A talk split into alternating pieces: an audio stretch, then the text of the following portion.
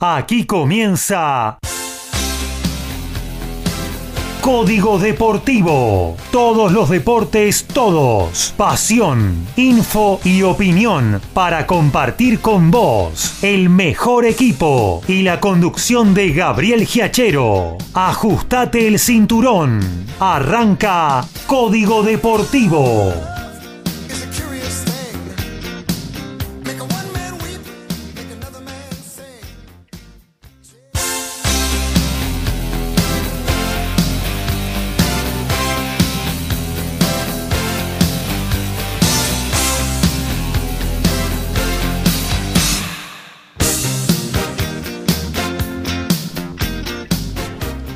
Hola, hola, ¿cómo andan? ¿Cómo les va? Aquí estamos arrancando una nueva edición de Código Deportivo. No es cualquiera, claro, es la número 100 de nuestro ciclo que arrancó allá por enero, febrero del 2021. Aquí estamos llegando a nuestro primer centenar de emisiones, transmitiendo información, transmitiendo pasión, transmitiendo eh, todo lo que da el deporte en cada una de, sus disciplinas y justamente casi todas están en, también en cada una de nuestras emisiones, porque no nos quedamos solo con el fútbol, solo con el fútbol de primera, solo con Boca o River, sino que estamos hablando siempre de básquetbol, de automovilismo, de rugby, de tenis, de boxeo, eh, así que eso es nuestro orgullo y hoy la verdad que no tenía no estaba anímicamente apto para preparar algo especial para esta edición número 100. Pero bueno, simplemente le vamos a hacer honor o la vamos a festejar haciendo, eh, dando lo mejor de nosotros como hacemos en, cada una eh, de las salidas al aire ¿eh? y entregándole toda la info que siempre hacemos y los tenemos acostumbrados en cada una de las emisiones de nuestro ciclo. Y ya vamos a arrancar con cada uno de nuestros especialistas. Eh, vamos aquí en el estudio, hoy más poblado que de costumbre, así que saludamos al señor Horacio Bocchio. ¿Cómo anda, Horacio? Hola Gabriel, compañeros, audiencia, el gusto grande de poder compartir en este programa número 100 con eh, este sexteto que tenemos de Código Deportivo, donde eh, semana a semana, tanto miércoles como sábado, estamos informando en los distintos deportes que nos atañe y con eh, el fútbol que se va a la segunda y ya viene la tercera tenemos Copa Argentina y los torneos internacionales, el ascenso, así que vamos a estar informando como es costumbre. Bien, seguimos. Vamos, vamos a ir, antes de seguir con el estudio, vamos a ir a quien tenemos en línea, eh, a Ricky Beisa, eh, que nos actualiza boxeo permanentemente. Bueno, estos días está pasando un mal momento Ricky, eh, un accidente bastante serio en su casa. Por suerte, tanto él como su señora mamá están bien, eh, pero bueno, sufrió unas pérdidas muy grandes eh, que se van a solucionar seguramente en el futuro.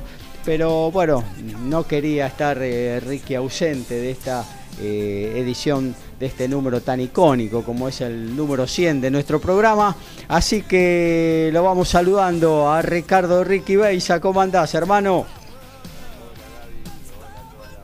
Los compañeros. Eh, sí, la verdad que a mí también me encanta, me ha encantado estar dando toda la información, información en vivo que va a haber ahora de boxeo en, en Rusia, que va a pelear nuestro amigo eh, la bestia Robuti.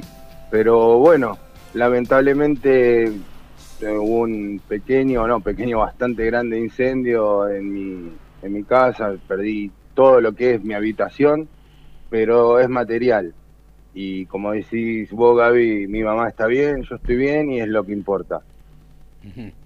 Bueno, eh, obviamente que tenés eh, la ayuda, el apoyo eh, total de todo el equipo de Código Deportivo y bueno, estaremos seguramente ahí pendiente de lo que de lo que te vaya a suceder. Pero déjame saludar al resto de, los compañeros, así también eh, te van saludando a vos, eh, amigo Ricky. Eh, en el estudio ya saludamos a Horacio, ahora vamos en búsqueda del señor rugby, Alfredo González. ¿Cómo andás, Alfred? Buenos días, muchachos y audiencia. Quería estar presente en los 100 de Código Deportivo. Vamos a festejar y a lo grande y la forma de festejar nuestra como es dando la mejor información en un día espectacular, ¿eh? donde no hay grieta. Los del Team Invierno y Team Verano estamos contentos y disfrutando de, este lindo clima por el momento. un saludo a Ricky que, lamentablemente está pasando por esta situación tan complicada. Eh, lo, escucho en el ánimo de, decir que la cuestión es material y que seguramente pronto se va a solucionar y la verdad me alegra que lo tome de esa manera. Bueno. Gracias, Horacio. Eh, perdón, Alfredo. Adhiero a lo que dijo Alfredo. Horacio, muchas gracias. Sí, quería rescatar eh, que recibí mensajes de todos, todos mis, todos mis compañeros. La verdad que estoy agradecido a ustedes y, doy gracias de, que debo ser buena gente, pero mis vecinos me ayudaron, me están ayudando y me van a seguir ayudando, gracias a Dios, eh, mis amigos y, y siento la cada palabra de ustedes muy muy profundas y la verdad que les agradezco de corazón a todos. Seguimos saludando, nos vamos a la búsqueda de Lautaro Miranda. ¿Cómo andás, Lautaro? Buen día.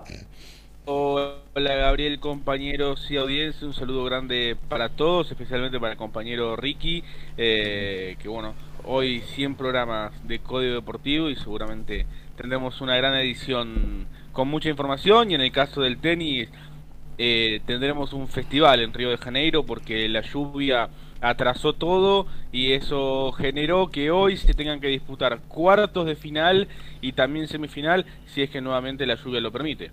Claro que sí. Eh, y bueno, estaremos al tanto porque ahí van a estar involucrados argentinos, ¿no? Francisco Cerúndolo, Diego Schwarman, no sé si cuál es el horario de cada uno. también. Claro. Eh, y también, bueno, en el, la rama de dobles estará jugando Andrés Molteni, que tiene que completar todavía su partido de cuartos de final, eh, junto al mexicano Santiago González, y ya en semis esperan Horacio Ceballos junto al español Marcel Granolers. Así que bueno, tenemos mucha actividad y también desde las 12 arranca la quali en Santiago de Chile, que es el último torneo de la gira sudamericana que tendrá a la quali muchos argentinos y el cuadro principal desde ya te digo que tiene cuatro cabezas de ser argentinos más otros tantos que bueno vamos a estar mencionando así que bueno se viene un torneo chileno con muchísima presencia nacional nuestra directamente a los polvorines en la búsqueda de quien nos informa de automovilismo, de básquetbol, el señor Daniel Medina. ¿Cómo anda Dani? Hola Gaby, hola compañeros, hola queridos oyentes. Bueno, ante todo saludarlo mi querido amigo ahí Ricky. Este, vamos Ricky, ¿eh? es una cuenta de protección de 8, ni a 4 segundos llegó la cuenta de protección. Así que vamos, vamos arriba porque están bien, que eso es lo fundamental, lo repetimos hasta hasta el hartazgo pero es lo fundamental ¿eh? para poder seguir y la solidaridad este, es más o menos lo que haces vos siempre. ¿eh? Así que no, no, te debe extrañar lo de los vecinos ni de nadie que te conozca. Así que bueno, te dedicamos el programa, obviamente, programa 100. Mamita, qué programa, ¿eh? Mamita, 100 programas. La verdad que tiene razón Alfredo, coincido, el día se presta. Hoy es un día espectacular, ojalá fuera siempre así. Y tenemos, bueno, sí, como siempre, muchísima información. Tenemos básquetbol con eh, en estos momentos está por comenzar este, la última fecha de la liga, mejor, dicho, sí, de la, la, última fecha de la Liga Nacional de Básquet porque viene un receso.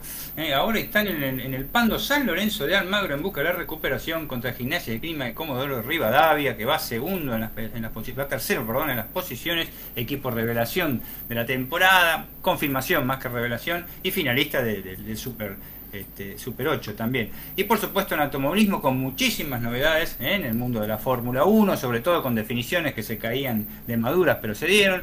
Este, algunas cositas vamos a hablar del TC, también del WEC, del IMSA, ¿eh? y también con los equipos que han probado este, ya, ya los Fórmula 1 han salido un poco a la pista, han vuelto los colores viejos. El otro día hablábamos de los colores, ¿se acuerdan de los autos? Que son todos iguales. Bueno, por fin, por fin volvió un color este, tradicional, característico de la Fórmula 1. Así que tenemos bastante en, eh, centésimo, este centésimo programa y realmente muchas ganas de hacerlo. Este, muchos saludos a Ricky, muchas ganas de estar con mis compañeros y bueno, seguimos para adelante. ¿eh? El 100 es ahora, como, como puse ahí este este, en la foto se te retiro el anuncio, el 101 no me acuerdo.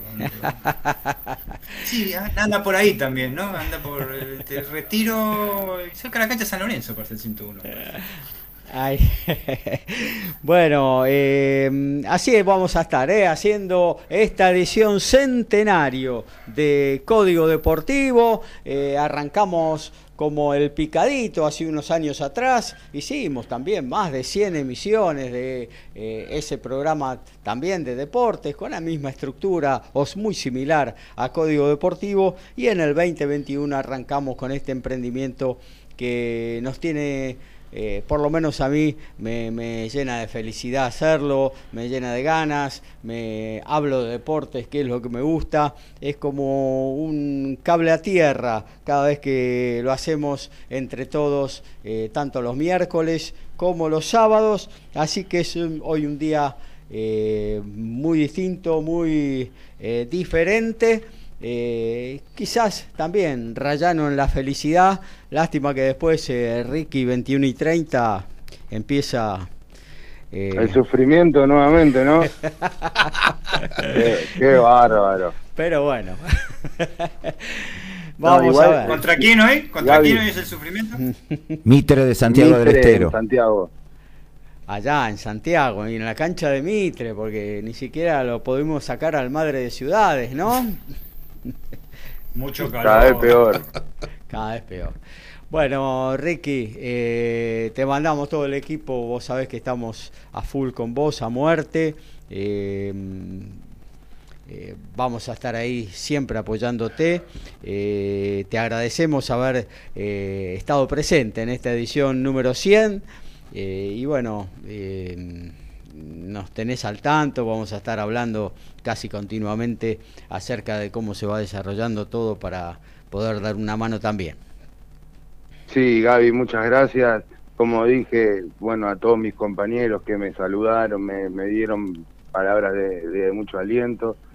Y hay, hay algo que vos dijiste y un vecino vino y me lo dijo. Yo hace 40 años vivo en, en el mismo barrio y me dijo, lo que pasa ahora, eh, después del incendio, ¿no? Eh, es lo que cosecharon tu mamá y vos dentro de este barrio, de la solidaridad de todos y, y si gracias a Dios eh, nos están brindando mucha ayuda. es durísimo ver cómo perdés parte de tu casa y, te juro Gaby que bueno, hoy siento alegría porque pensé que el casillero mío de las amistades ya estaba lleno.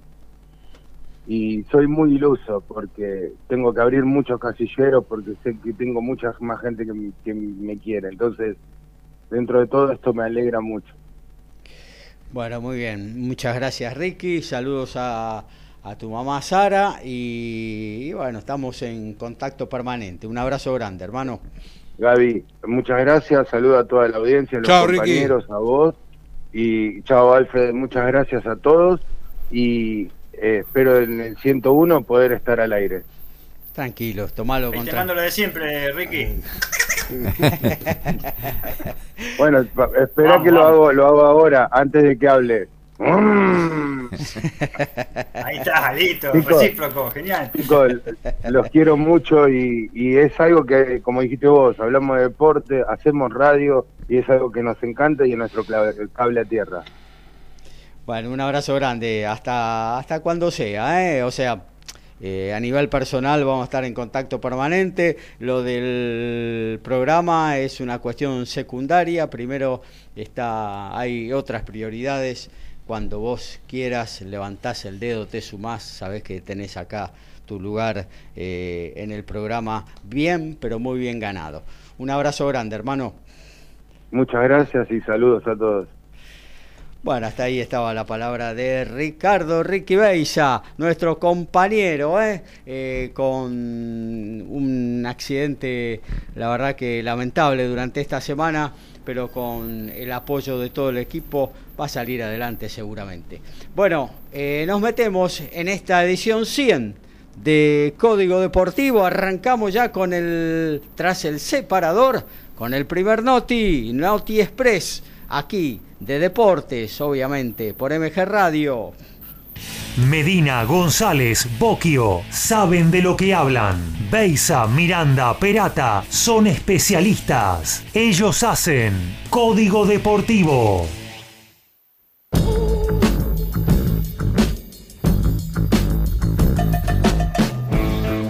Vamos con la primera info, los primeros noti deportes desde ya con automovilismo. Algo sorprendente en automovilismo, la publicidad o las financiaciones. Las criptomonedas ganan terreno cada vez más en la Fórmula 1. Red Bull, el equipo del campeón del mundo, firmó un acuerdo de patrocinio por 130 millones de euros anuales con Billet, la empresa de criptomonedas. Hay otros equipos auspiciados por eh, por criptomonedas, no solo Vigis, sino también Mercedes con la empresa FTX, Cryptocom con Aston Martin y Binance con la escudería Alpine. La compañía de, Red Bull fue fundada en 2018 en Singapur y de ese momento fue ganando terreno en el mundo de los criptoactivos. Nuevo tipo de visa digital. Se viene lo moderno la Fórmula 1 cada vez más. Tal como adelanté la semana pasada, Juan Martín del Potro se está dirigiendo a Suiza en estos momentos a la localidad de Mutens para iniciar un nuevo tratamiento en su rodilla con el médico de Roger Federer y Stan Babrinka. De momento, lógicamente, no se trata de una intervención para volver al tenis, sino para desarrollar una vida normal.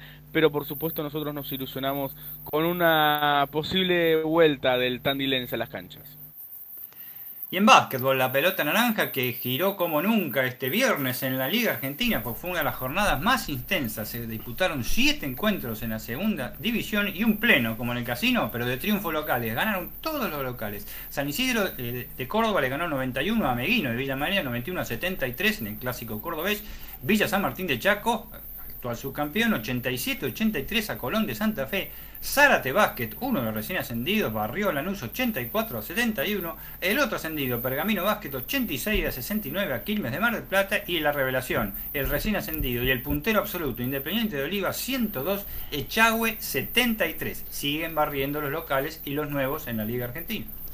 Y Olympia Lions, la franquicia paraguaya que eh, va a jugar la Superliga Americana de Rugby, va a tener un jugador de la conducción argentino, Ignacio Inchauspe y Matías Sauce, serán dos compatriotas que competirán por quién se va a poner la 9 en el equipo paraguayo. Y la fecha 3 en el torneo de reservas se inició esta mañana, hace un ratito han finalizado. Racing cayó como local 4 a 0 ante Argentino Junior, tercera caída consecutiva. Newell's Old Boys perdió 2 a 1 de local ante River, Patronato empató 1 a 1 con Talleres y Unión en Santa Fe le ganó 1 a 0 a Atlético Tucumán. Hablamos un poquito nada más de hockey sobre césped porque se sigue desarrollando la Liga Pro. Esta vez va la tercera fecha en el CENAR, en el Centro de Alto Rendimiento Deportivo, ahí en Avenida Libertador, casi dudando. Eh, van a jugar las Leonas y los Leones frente a Inglaterra. Eh, los muchachos lo harán a partir de las 16.30 y las Leonas, eh, que esta semana se sortió el Mundial que se va a desarrollar durante este año entre España y Países Bajos y les tocó una zona bastante accesible, jugarán a partir de las 19 horas. Y bueno, arrancamos esta edición 100 de Código Deportivo con lo que tiene que ver con el fútbol. Horacio. Y el fútbol eh, va a comenzar eh, la fecha 3 en la tarde de hoy. Tres lindos partidos. Sí, a las 17 en Sarandí, Arsenal y Huracán. Eh, dos equipos que vienen cumpliendo en estas dos fechas iniciales en forma irregular. Hasta ahora no se han podido asentar. Y a las 19.15 juega uno de los que ha ganado los dos partidos, que es Estudiantes de La Plata, enfrentando a Lanús. Eh, el equipo de Zielinski que viene mostrando un gran poderío de gol, eh, fundamentalmente en la vuelta de Mauro Boselli en su tercer ciclo en Estudiantes de La Plata, más sí, más el tucumano Leandro Díaz que ya el año anterior había tenido también un, gran desempeño en el ataque pincha. Lanús viene de ganar el, último martes 2 a 0 ante Barraca Central. Eh, Barracas, que es un equipo que todavía se tiene que asentar en la categoría. Para Lanús fue un buen resultado, tuvo algunos pasajes de buen rendimiento y todavía de la mano de Almirón eh, va, a necesitar eh, mejor funcionamiento que el que mostró el otro día ante un rival eh, aparentemente mucho más débil. Vamos a ver qué es lo que ocurre enfrentando a un equipo ya sólido, armado y ganador como es el de estudiantes. 21 a 30 va a estar jugando Vélez Independiente, dos que ya han ganado y han perdido. el equipo de Liniers sorpresivamente cayó en el último partido ante Rosario Central en calidad de visitante. Vélez es uno de los equipos eh, para ser protagonista en su zona y creo que hasta el final de este torneo. Independiente es algo que está en formación, con múltiples además inconvenientes, no solo deportivos, económicos, institucionales. Así que creo que va a ser un lindo partido como cierre de esta noche en la fecha 3. También, eh, para destacar en Estudiantes es la vuelta de un jugador que hacía rato había firmado para Independiente el año pasado, no jugó en todo el año y bueno, ahora vuelve eh, a retornar Ezequiel Muñoz, aquel zaguero central que amaneciera futbolísticamente en Boca Juniors. Que pasó por Lanús. Que pasó por Lanús, pasó por, eh, fue a Europa también, ¿no?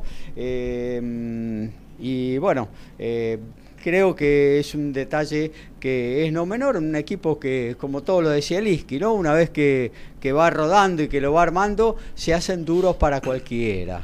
Eh, vos hablabas de los problemas de Independiente, le ha llegado otro embargo de parte de Guillermo Burdizo, eh, habían arreglado el pago de, algunas cuotas eh, con respecto a su pase, Independiente le abonó dos nada más de esas cuotas y bueno, está eh, está haciendo un juicio por un total de 6.700.000 pesos eh, y bueno, ni más ni menos. Eh, así que otra, otra perlita más en este camino sinuoso que tiene Independiente eh, con las deudas, ¿no? Sí, tenemos que recordar que Burdizo tuvo dos temporadas en Lanús, así que esto viene de hace bastante. De hace bastante. Porque antes de Lanús había estado en Independiente. Claro, tal cual, tal cual.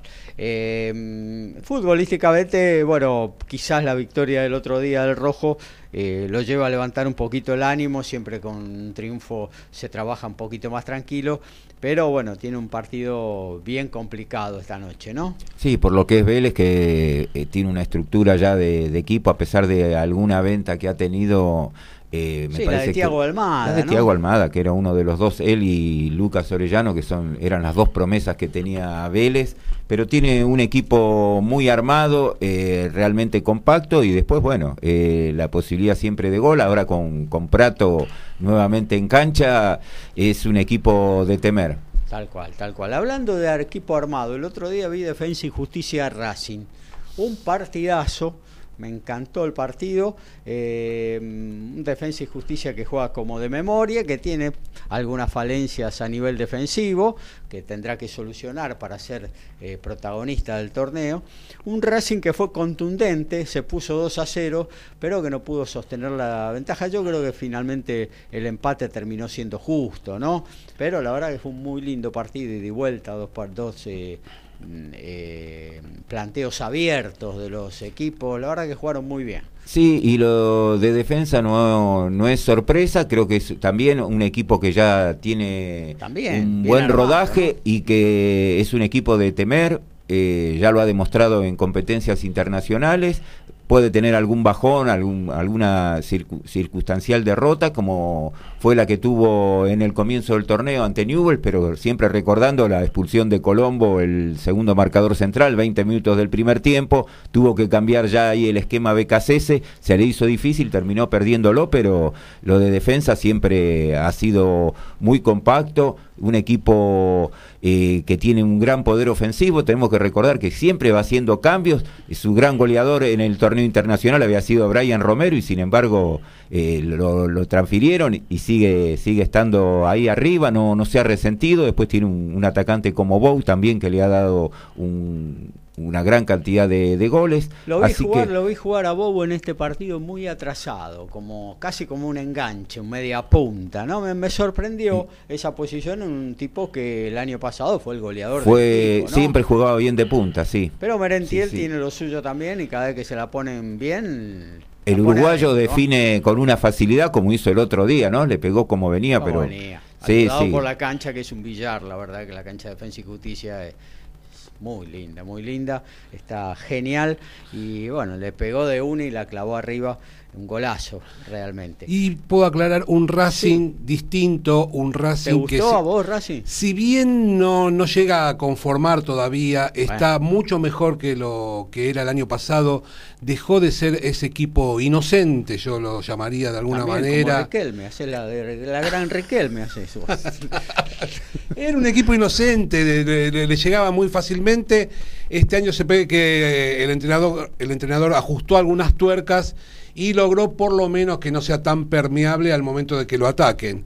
De todas maneras, le falta bastante para ser un equipo llamado equipo en realidad, ¿no? Está todavía. yo, lo vi, yo lo vi mucho mejor. Mucho mejor, sí, que lo que era eh, hasta no hace mucho tiempo. Y bueno, y teniendo un jugador como Cardona que en cualquier momento te inventa te inventa una jugada, ¿no? Te inventa una asistencia, un pase entre líneas, te pone a alguien cara a cara, la pone en un ángulo, la verdad que es un jugador que a mí me encanta. Eh, después veremos cómo, cómo, es la parte disciplinaria, ¿no? Pero la verdad que es un jugador de, de elite. sí, la verdad que sí. Y que justamente si hubiera tenido quizás eh, otro tipo de, conducta profesional, hoy no estaría jugando en el fútbol argentino, seguro, estaría jugando en Europa tranquilamente eh, en algún equipo importante del viejo continente.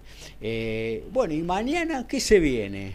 Y mañana vamos a tener en esta continuidad de esta fecha 3, eh, como ser en la zona 1, 17 horas Platense Sarmiento. Ajá. Platense que viene cumpliendo una muy buena campaña, a pesar de que... también, ¿eh? Sarmiento también, a pesar de que, bueno, a los dos les empataron, da la casualidad, eh, en, los últimos minutos. Los dos estaban ganando 2 a 1, eh, en el caso de Platense ante Atlético Tucumán, un Atlético Tucumán que hasta ahora no ha mostrado prácticamente nada, es muy muy flojo, todavía con Salvan no le, no le ha encontrado la vuelta. Está deshilachado ese equipo. Sí, no, no, no, tiene línea de juego, realmente fue una suerte que haya conseguido un empate porque era un partido que ya lo tenía perdido y merecidamente. Sarmiento que lo dio vuelta, tuvo un, flash de, instantáneamente el cómo lo, consiguió dar vuelta un partido que estaba perdiendo, lo, pudo empatar y después lo dio vuelta. Eh, en un lateral, el juvenil eh, Julián Brea, un saque que hizo Lisandro López, los dejó a todos parados lo habilitó, una media vuelta, un potente disparo, consiguió la igualdad, después el gol de Harrison Mancilla y bueno, la bronca principalmente de Israel Damonte porque ya había pasado el tiempo, se jugó un minuto más y ahí Banfield consigue el empate, marcó los dos goles Juliano Galopo para los de Dabove. Y Sarmiento que necesita sacar puntos, mañana tiene esa difícil parada. 21 a 30 eh, van a estar jugando Newell's Old Boys y River. River ya lo vimos el otro día, al margen de algunos errores de, del árbitro que habíamos estado marcando, me parece que en el primer gol había posición adelantada, en el cuarto del penal no es penal, el arquero claramente había sacado la pelota. Eh, Newell tuvo un muy mal partido ante Argentino Junior en esta semana, cayó 3 a 0, pero prácticamente como se suele decir, Argentino le ganó casi sin despeinarse. Eh, vamos a tener eh, mañana también, pero en la zona 2, 19-15, Boca, que va a ser local en la cancha de Vélez, recibe a Rosario Central. Lindo partido Un lindo ¿eh? partido porque el equipo de Central viene también teniendo un buen rendimiento, consiguiendo resultados. Cerró a Juan Cruz Comar, el central. Y sí, que fue la, casi se puede decir la novela del verano. Finalmente Comar va a ser el marcador central de Rosario Central.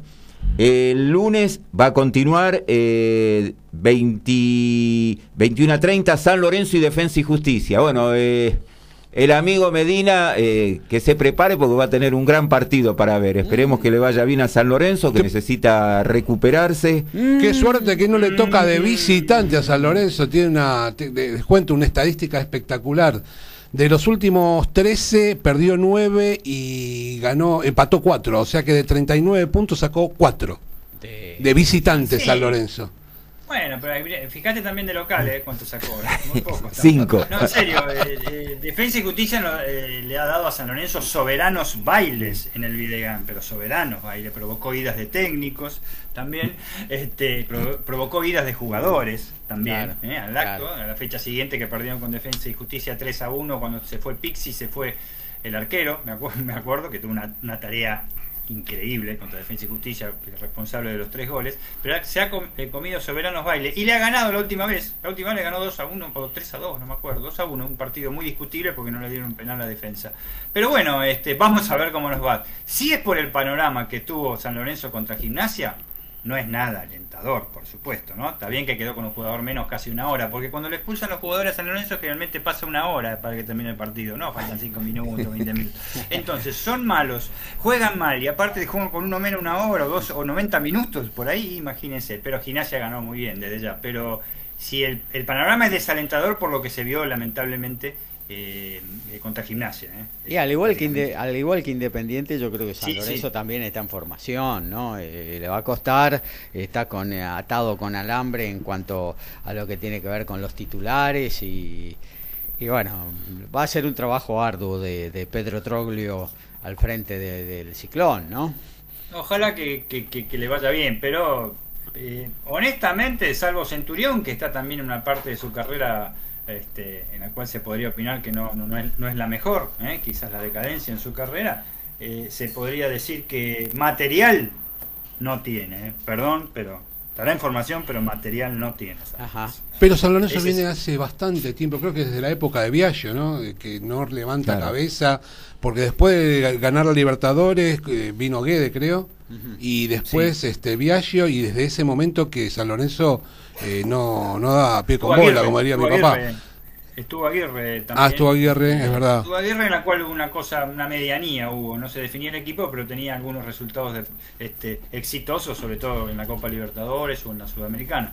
Pero este eh, después de lo de, de Ramón Díaz, lo, único destacable es lo de Bausa, que realmente tuvo una campaña en San Lorenzo, se puede decir, muy buena, ¿eh? como resultados deportivos eh, eh, estamos hablando, eh, Guede tuvo una temporada en la cual salió subcampeón. San Lorenzo desde ya. Ah, es verdad, después de Bausa salió subcampeón. Guede se puede decir que Guede. y ganó un campeonato, no ganó un partido, una final la 4 a 0. la Supercopa, le, ah, contra Boca. Contra, Boca, en, un, en, un, partido que jugó muy bien, muy bien planteado. Pocas veces este, se dio eso, que planteaba bien los partidos. este, si bien el equipo salió subcampeón, tenía buen equipo, era toda la base de Bausa. Eh, eh, el equipo no lo manejaba él, lo manejaban los jugadores, tres o cuatro jugadores, especialmente porque no se llevaban bien con el entrenador y eso motivó eh, su salida. Pero si al resultado se refiere, sacó un subcampeonato y una muy mala Copa Libertadores, eso sí. ¿no? A partir de ahí no tuvimos resultados con los técnicos, salvo el Pampa Viallo que nos llevó a una Copa Libertadores con una buena cosecha de puntos, una buena cosecha de puntos, y después fue echado este, este por él siempre fue técnico interino, una cosa de loco. Una cosa eh, a partir de ahí los momentos políticos de San Lorenzo este, eh, fueron eh, lamentables y se está pagando la consecuencia. No solo en esto, sino en lo que me especializo yo, que es en el básquet también. Y el 4 a 0 contra Lanús fue lo del subcampeonato, la, final, cancha de River. La final, cancha de River, una cancha repleta, un 80% de hinchas de San Lorenzo. Este, Estaban hasta, se vendieron entradas de más, estaban los, los, pasillos todos llenos, un día bastante feo, nublado, pero le dio un baile bárbaro le dio un baile bárbaro. La verdad que fue eso, fue, pero, pero no un baile defenestrando yo a San Lorenzo. ¿eh? Fue un equipo totalmente superior. Eso lo que Tenía un equipazo, ¿no? Un gran momento de, de, Almirón. Justamente el que firmó ahora por Racing, José Luis Gómez, era un surco, hacía por la banda derecha. Eh, yo qué sé, tenía, tenía un equipazo Lanús en ese campeonato. San en el mejor momento, ¿no? Lo, pasó por arriba, la verdad, y, nada que decir. Nada que decir, partido único, pero bueno, lo rescatable lo, lo de siempre. Cuando vas perdiendo por goleada, la hinchada del equipo grande empieza a cantar y a cantar en los últimos cinco minutos. Pero el campeón fue sin ninguna duda Lanús y muy merecido. Claro. Bueno, eh, bueno continuamos 19-15, entonces estábamos en zona 1, eh, va a jugar Banfield ante Gimnasia, el Gimnasia de Gorosito que también no solo viene consiguiendo buenos resultados, mejor funcionamiento, así que va a ser un partido lindo para ver. Eh, Banfield con esa igualdad sobre el final, hasta ahora no, no ha mostrado mucho tampoco el equipo de, de Eh, cuando estuvo Sanguinetti, que llegó hasta la Copa Sudamericana a clasificar, esa final que le ganó a Boca, después eh, el equipo empezó lentamente a decaer, pero también tenemos que eh, marcar la cantidad de jugadores que se ha desprendido Banfield, muchos de los juveniles que fueron transferidos, así que no, no, no todos pudieron ser reemplazados. Eh, continuando el lunes, pero en zona 2, a las 17 Barraca Central y Tigre. Eh, casi como la, final del primer ascenso, van a reeditar en cancha de Huracán. Eh, por lo que se vio de los dos, eh, creo que Tigre tendría que, que ganar ese partido porque ha, mostrado solvencia. El otro día eh, consiguió sí igualar sobre el final, pero la falta de Menossi en el medio campo me parece que se notó mucho y llega a estar ya recuperado en condiciones de jugar. Eh, me parece que Tigre tiene más equipo, mejores jugadores, mejor funcionamiento que lo que mostró hasta ahora Barracas Central. Y creo que Barracas también va a sentir el cambio de, localía, ¿eh? porque no es lo mismo jugar en su campo que jugar en una cancha más grande como la de Huracán en cuanto al terreno de juego. Sí, exacto, sí, sí, sí, sí, se va a tener que adaptar y bueno, eh, hay que ver qué es lo que ocurre. Sé si es una buena medida eh, haber salido de su cancha, no sé si hay alguna imposición de parte reglamentaria para que eso suceda, pero de no ser así, eh, yo jugaría en mi estadio, yo jugaría en mi estadio y me hago fuerte ahí porque Barraca tiene que empezar a sumar, ¿no? Y porque si no no consigue una cantidad de puntos más o menos en este torneo, después en el otro ya va a tener que o conseguir muchos refuerzos o sacar una cantidad muy importante de puntos para poderse mantener. Claro. Puede ser algo reglamentario de la cancha, es muy muy muy chiquita, en serio, no no es este dándole con un caño a Barracas, es eh, eh, muy, muy chica la cancha, realmente. Sí, no solo el campo de juego, sino que además las tribunas son no es capacidad para, para un torneo de primera el campo división. De juego es pequeño, es pequeño. Pero bueno, no, no te creas que es mucho más chico que la de Argentino Junior. Claro. No, bueno, eso ni hablar. Claro. tiene otra estructura, digamos, este, edilicia ahora el de Argentino. Claro. Sí, bueno, sí, sí. lo que es el estadio, nada que ver a Barracas con esa tribunita que está ahí enfrente, le alcanzó toda la vida eh, y le sobró encima. Eh, pero bueno. basta eh, recordar que en 2009 en Cancha de Atlanta, en el partido por el ascenso que le gana 1 a 0 a excursionistas, estaba en primera C. Así que es meteórico pese a que dicen que es chiqui, parece que es grande, porque ya está en primera y con, Mebol... está, muy cerca de la cancha de Huracán. Sí, a tres cuadras, cuatro cuadras. Sí, sí, exacto. Hay que cruzar la estación Buenos Aires y te metes en el estadio de Huracán. Claro, claro. Sí, sí, no, no, están cerquita. Dichos... Eh, la localidad está perfecta. Me, refiero a que me parece que eh, le va a costar la adaptación al nuevo campo de juego. Eh, bueno, y, no, eh, cierro con Barracas, algo de, del año pasado. Sí. Eh, con Mebol. Todavía estamos con el año pasado. Sí, porque con Mebol, eh, ¿se acuerda el famoso partido final ante Villadalmin en última fecha? Sí, le pasó la pelota a la AFA, ¿no? Exactamente. Y bueno, ¿qué pasa ahí? Bueno, tendrá que resolver AFA, qué es lo que puede pasar, y es más o menos como hablar del macrismo y Comodoro Pi. 19-15 del lunes sigue con Godoy Cruz y Aldo Civi. Ajá. Ahí termina. Y después se va a cerrar el martes. Esta fecha cuando en la zona 2 va a jugar Central Córdoba a las 21.30 ante Colón. Y el martes pues, tenemos en la zona 1, 19-15 a Patronato en Paraná ante Talleres. Mismo horario para Unión de Santa Fe Atlético Tucumán. De Unión ya lo venimos marcando. Ha tenido un muy buen comienzo y va a jugar 21 a 30 en Avellaneda, quizás puede ser un gran partido. Sí. Racing y Argentino Junior. Bien. Argentinos ganó los dos partidos y jugando bien. Sí, jugando bien, Racing está levantando, sí, está, es un lindo partido para ver. Y además es una prueba para Racing, no solo como local, sino ante un rival que está ya no en formación, sino mostrando lo, los quilates de, este equipo, así que de ratificarlo se le va a hacer muy difícil para los de Gago. ¿eh? Porque si pierde, los silbidos van a ser más grandes para Gago. Y bueno, eh, calcule que perder eh, en un equipo que no gana, ya lleva unos cuantos. Hasta ahora no está igualando el récord de Federico Arias en, en Chacarita, pero... Ahora estamos de acuerdo que sobran equipos en primera, ¿no? Sí, son, bueno, son demasiados. Lo hablamos casi siempre, ¿no? Los miércoles siempre fuera de aire estamos hablando eso.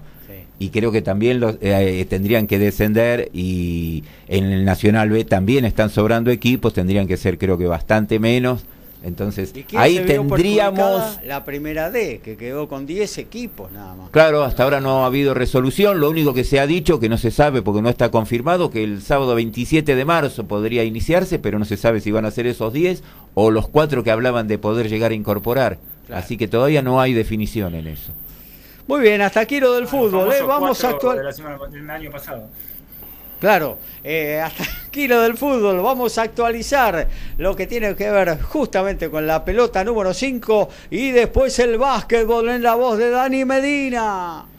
Y por la Premier League, eh, ya tenemos el final. El West Ham y Newcastle igualaron 1 a 1. En la Serie A están jugando 39 del primer tiempo. Sandoria le está ganando con dos goles de Cuarelia 2 a 0 al Empoli, Liga Española, ya estamos en 30 del segundo tiempo, Granada de local pierde 2 a 1 ante el Villarreal, Dan Juma los dos tantos del Villarreal, milla de penal para el Granada, en la Bundesliga estamos en 11 del primer tiempo, están igualando en cero Bielefeld y Unión Berlín, Stuttgart Bochum, Wolfsburgo, Hoffenheim y le gana como visitante 1 a 0 Friburgo con el tanto de Petersen al Augsburgo.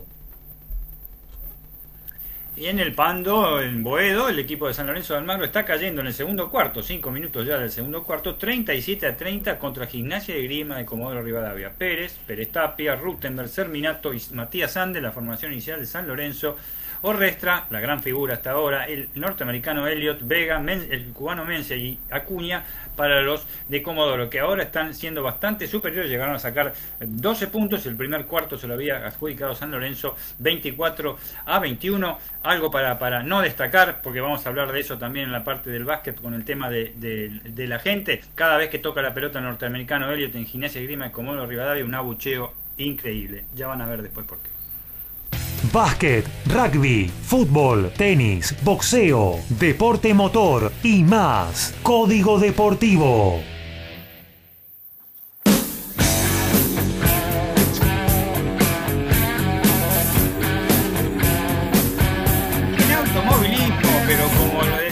De Jerry Lewis, El profesor chifrado, Fórmula 1, te lo dije Junior, te lo dije.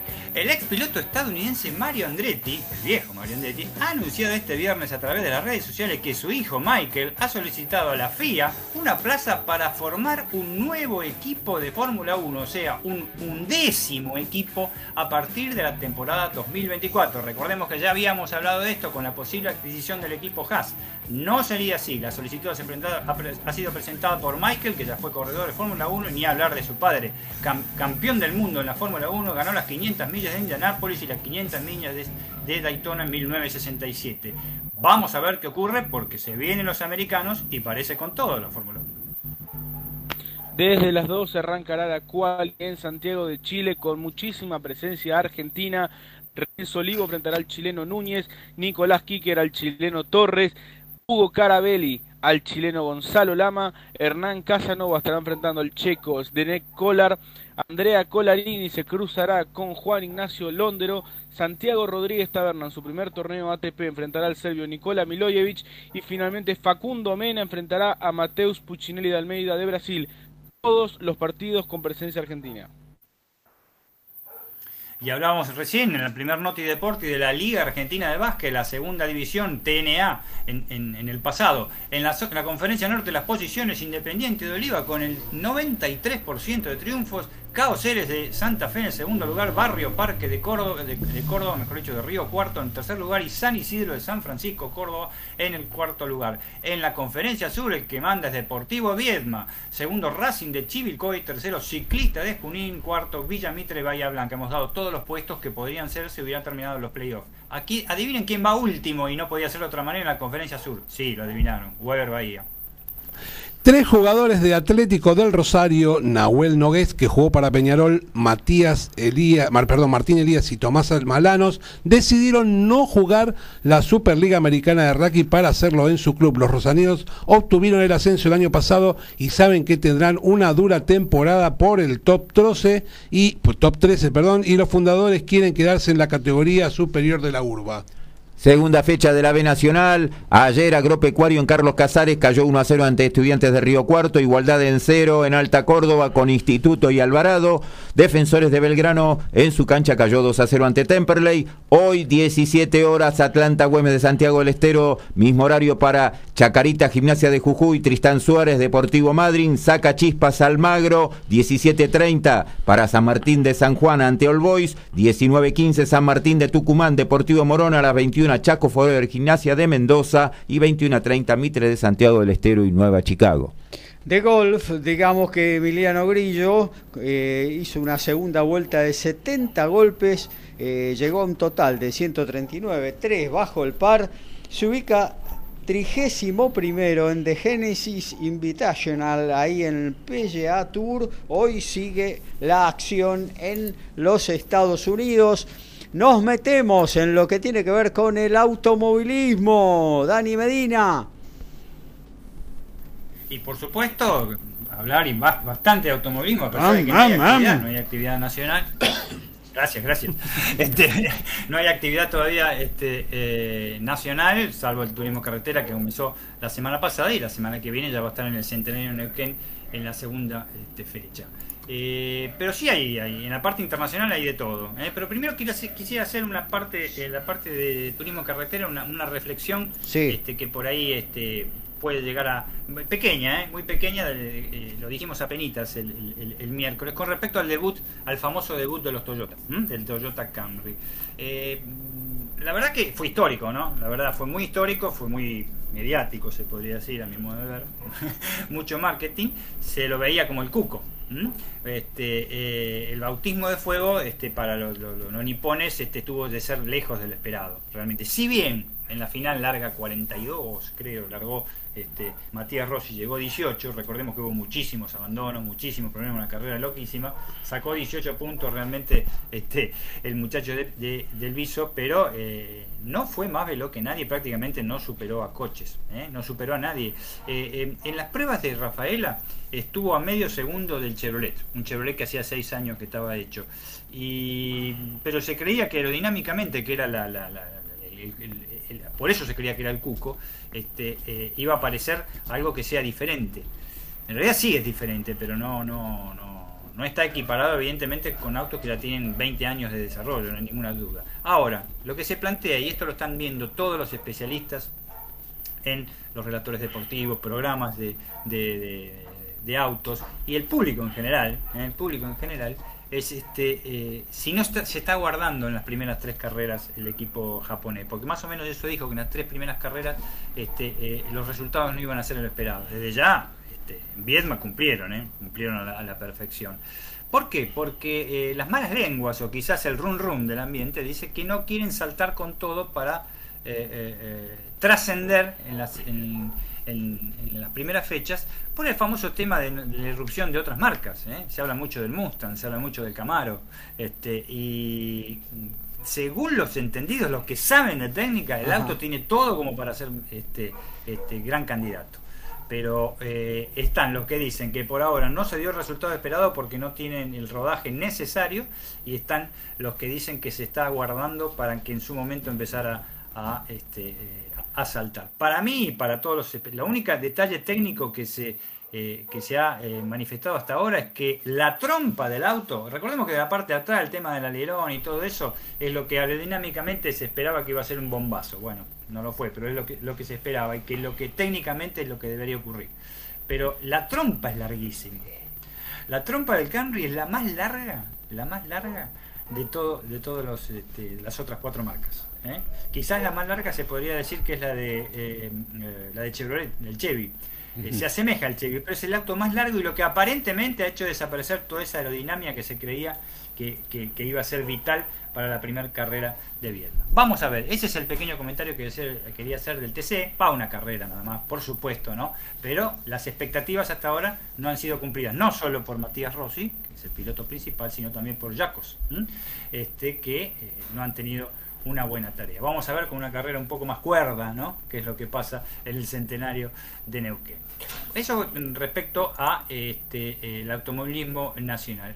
En la parte internacional pasó de todo, se veía venir, se veía venir, se veía venir una. ¿Qué puede ser Gaby lo que se veía venir? Hay un tipo que te acuerdas que decía que tenía toda la, rifa para que lo rajaran. Y sí. Masi out.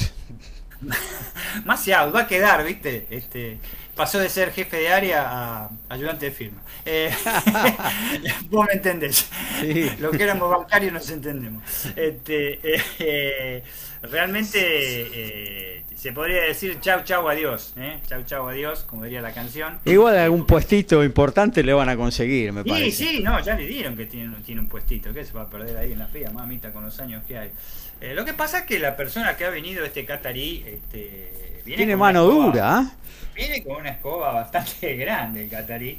Eh, no digo que esté bien, digo que viene con escoba nada más. Y hasta ahora, lentamente, con filosofía de Oriente Medio, lentamente, entre paréntesis dinero, cierro paréntesis, este, eh, el tipo está haciéndose valer, ¿no? Desde ya. Pero eh, esto se veía venir desde ya, que, que Michael Massey iba a ser desplazado. Yo no quiero caerle todas al tipo, tuvo, tuvo un minuto de edición como un árbitro de fútbol, ¿eh?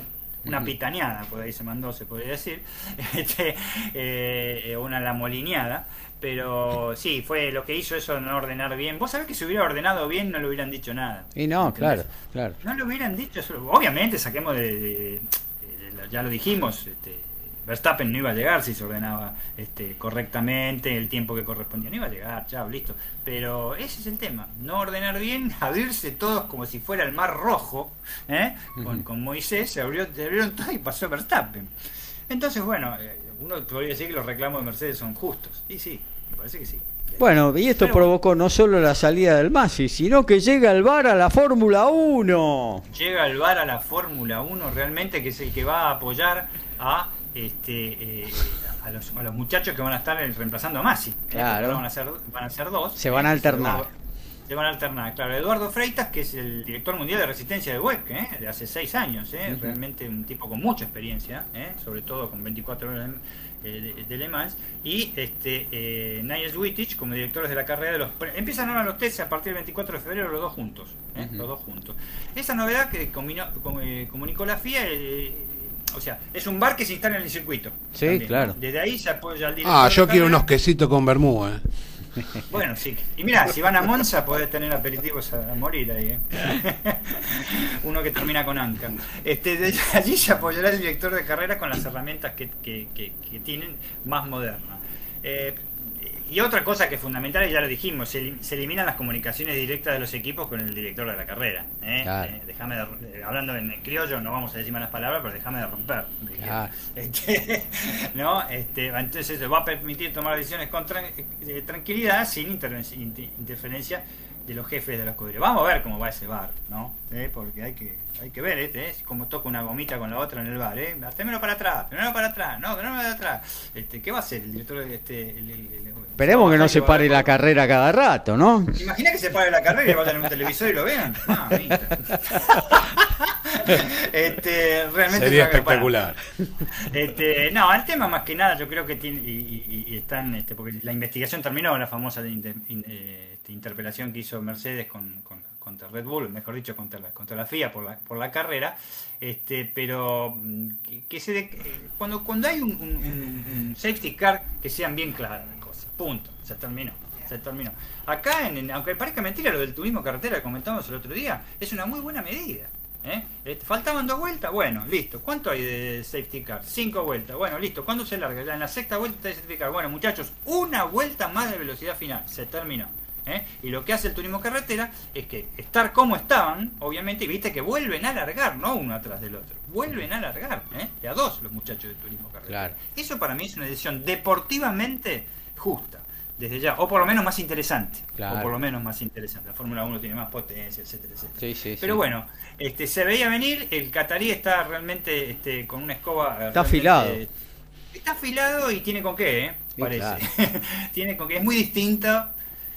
La persona que estuvo de presidente hasta ahora, hasta este, este año, este enero, este, eh, Jean Todt, eh, tenía mucha afiliación con los equipos. Sí, sí, con Ferrari sobre todo. Este, exacto. Y bueno, ahí está. Ferrari, recordemos que Ferrari pudo haber salido campeón en el 2019, este, cuando tuvo esas cinco carreras infartantes. Lo que pasa que infartó. Infartaron los motores realmente porque le encontraron, en fin, este, canes, perritos. Bueno, eh, y por supuesto, eh, desde ya vamos a hablar un poquito ahora de, este, para más o menos finalizar y dejar a la gente, con el tema del turismo nacional. Una eh, cosita, una cosita, porque algo, bueno, vos estuviste diciendo de la incorporación en el 2024 de, del equipo de Michael Andretti, pero ayer también se presentaron, porque volvieron nuevamente las flechas de plata. Exactamente, volvieron, volvieron las fechas de plata y, o sea, yo lo, titulé Por fin la cordura. Este, basta, o sea, Mercedes-Benz no puede ser que ponele que le pongas algunos adornos, algunos colores al lado. Estamos, ojo que estamos hablando de colores, no de velocidad, de motores, de pilotos. ¿eh? Este, son flechas de plata, por algo se le dice flecha de plata, muchacho. Este, está conocido en el mundo que es flecha de plata. Mercedes-Benz presentó el w, 13 eh, que es el nuevo monoplaza, este, con algo que se viene dando de este, ese color desde el año 2014, este, para la nueva era de la Fórmula 1. Vamos a ver qué ocurre. Este, se presentó en Silverstone, una lluviosísima jornada este, inglesa, giró, giró este, este, muy pero muy poco.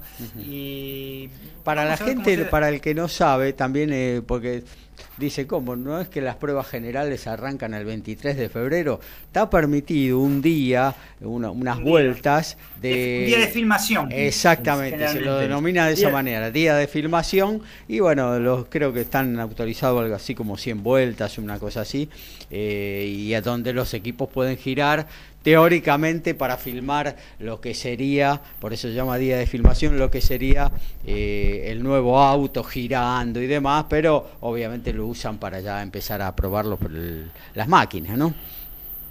No, desde ya, y, ojo, van, la verdad, en estos tipos de presentaciones se va muy, muy cauteloso, desde ya, muy cauteloso, ni hablar con la lluvia, ni hablar con la lluvia, pero muy cauteloso. Eh, lo que pude ver, porque por fin se pudo ver un auto girando bien, aunque, aunque la lluvia, es eso que hay a, eh, a, los costados de los neumáticos, ahora arriba, atrás, que es una especie de alerón, que es una, especie de guardabarro que tiene, sí. como de guardabarro que tienen arriba, que es lo más notable aparte de las llantas. Después sí, a los costados, este, la toma aerodinámica que está muy baja para mí, mucho, más bajas, y como habíamos dicho, la cabina del piloto un poquito, un poquito más atrás. Eh, de todas maneras, sí, buena presentación, buena presentación este, eh, de, de, la gente de de Mercedes, pero tenemos el bombazo, para mí ayer el, bombazo eh, que saltó es que puede llegar a volver, puede ser a futuro muy largo, dentro de cuatro años, como en cualquier momento, y ahora les voy a explicar por qué en cualquier momento muy brevemente.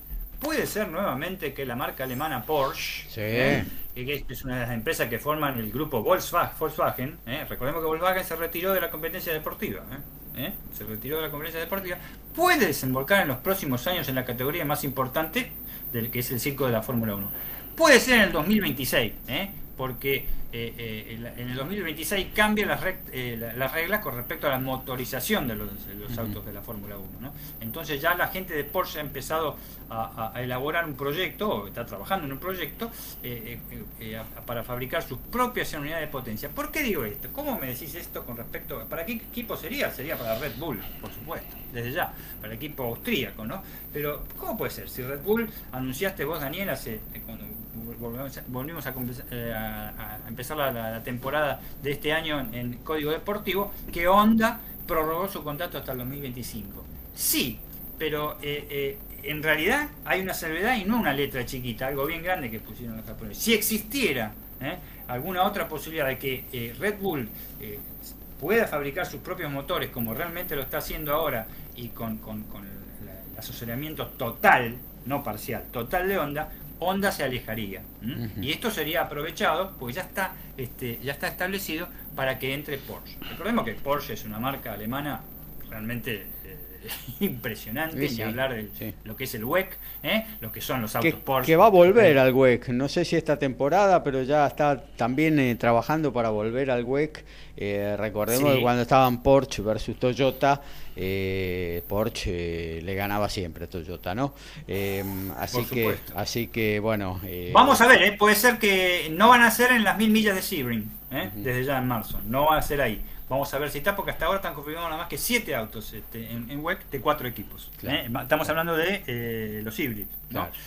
pero por ahora no aparece este, la gente de Porsche. Bueno, TN, eh, tenías algo de TN. Así cerramos ya la primera la primera hora de código deportivo. exactamente. TN, las variantes, este, ¿cómo se lastra? Digo, los lastres. Este, en, el TN, una de las variantes que se hace. Bondiolita. bondiolita, sí, los de TN van a tener mucha bondiolita cargada. Sobre todo para saber para quién. mira, justo te metiste vos, Alfredo. Siempre este, eh, discutiste esto del lastre en el automovilismo. Siempre. Siempre, tuviste, siempre me lo... si, yo lo tomo como un castigo al que labura bien, ¿qué querés que te diga? Absolutamente, como un jugador de rugby le ponga, no sé, qué sé yo, este, dos pesas de 50 kilos en cada... Claro, cada pierna, claro. Le pongan, le pongan, pesas, viste, de 50 kilos para que no corran tanto. Claro, no. Bueno, pero es, totalmente ridículo, me parece. Eh, como siempre decimos, me parece que lo que hay que modificar es el sistema de puntuación para ver, pero la verdad que complicarle la vida. Incentivos. incentivos hay que dar. Esto no es un incentivo, esto está perjudicando a uno que por ahí hace muy bien las cosas. En fin, pero bueno, para hacerlo preciso y así terminamos con esto, con el TN, eh, eh, eh, va a haber, había 30, ante 40 kilos van a tener los que ganen en la clase 2, que es la mejor de las clases, dos clases, por supuesto, la más chica, y 50 en la clase 3. Perdón, era de 25 el año pasado y 30 para el mayor ¿para qué lo aumentan? No sé, cada vez aumentan más. Yo no, eh, realmente. Eh, ahora, si vos salís desde el puesto 13 para atrás, descargas 40 kilos en la clase 2 y 50 en la, en la clase 3. Mientras que en el 2021 era distinto. Y del quinto, del, del quinto, del sexto al octavo puesto, si salís, no va a cargar absolutamente nada. Esto va a traer una total, este, eh, no solo discusión, sino una total especulación. ¿Eh? ¿Por qué? Ganás una carrera, tenés un auto ganás una carrera, la carrera siguiente tenés 50 kilos, por ejemplo, en la, en la, en la, clase 3, y empezás a descargar, y, y, después empezás a salir sexto, séptimo, octavo, y en la novena lo, lo, ganás de vuelta, y ya, ya sumás, porque es un campeonato muy parejo. Realmente no, no, no lo entiendo, porque justamente por eso, porque es un campeonato parejo, es una la categoría espectáculo, sobre todo la clase 2, y realmente el tema de los lastres cada vez este, me gusta menos. El TC por lo menos los ha sacado de la Copa de Oro, eso desde ya.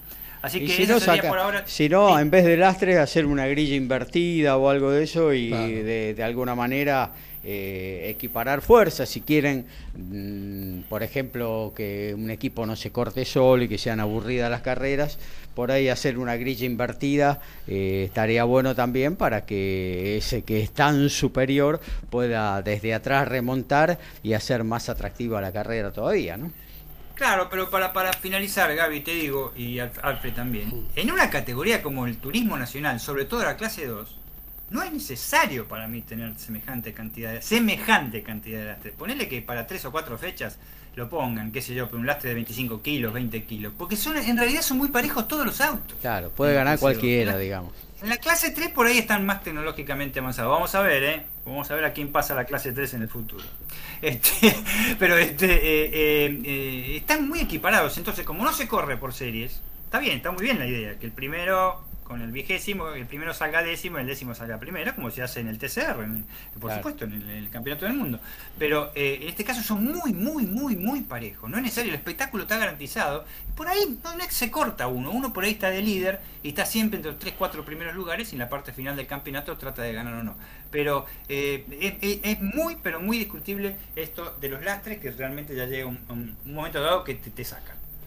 Bueno, muy bien, actualizamos fútbol, después el básquetbol, nos vamos al corte comercial y después viene la segunda hora, el segundo tiempo de Código Deportivo número 100. Y en la Liga Española, ya sobre el final, Villarreal está goleando 4 a 1 al Granada. En la Bundesliga, Friburgo le gana en 33 del primer tiempo 2 a 1 al Augsburgo. Y recordar que en la Liga de Uruguay ya es final, el primer partido de este torneo Apertura. Como visitante, Boston River le ganó 2 a 1 a River. Y terminó, están en el entretiempo, terminó el segundo cuarto en el Pando de San, Lorenzo de Almagro. Gimnasia de Grima de Comodoro Rivadavia, el equipo que va tercero en la Liga Nacional, derrota 47 a 43 a San Lorenzo de Almagro. Un partido que en realidad está bastante parejo, todavía el conjunto de, de Boedo está en, en partido, se podría decir. Acuña y el norteamericano Elliot han sido hasta ahora las figuras en el conjunto comodorense y en San Lorenzo Matías Sandes con 11 tantos lo principal. Vamos a ver qué pasa en el segundo tiempo. Desde Villa Pueyrredón, ciudad autónoma de Buenos Aires, en la República Argentina, estás en MG Radio. Momentos geniales, las 24 horas de tu día.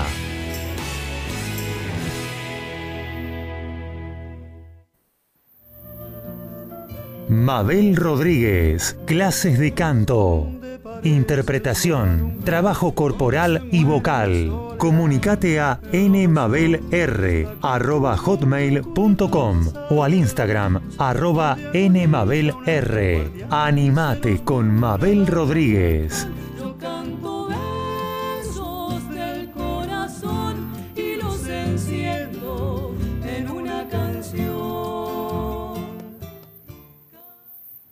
Hacer radio es posible en MG, el precio más bajo del mercado y un mes gratis. Haces el programa en el estudio o en tu casa. Comunicate a info.mgradio.com.ar o a nuestras redes sociales. MG Radio te va a sorprender. En la misma línea, fútbol y amigos, Copa y Liga, previa y post partido, sin caretas, vos y nosotros, en la misma línea, los lunes a las 20 horas, por MG Radio. Es un gran momento para despertar tu conciencia y luz interior. No te pierdas a Noraga y Despertares los miércoles a las 14 horas por MG Radio.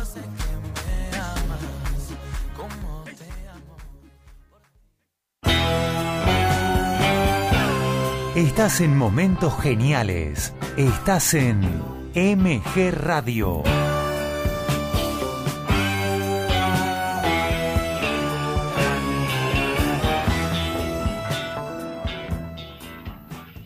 12 horas, 6 minutos. Aquí estamos de vuelta. Segundo tiempo de Código Deportivo.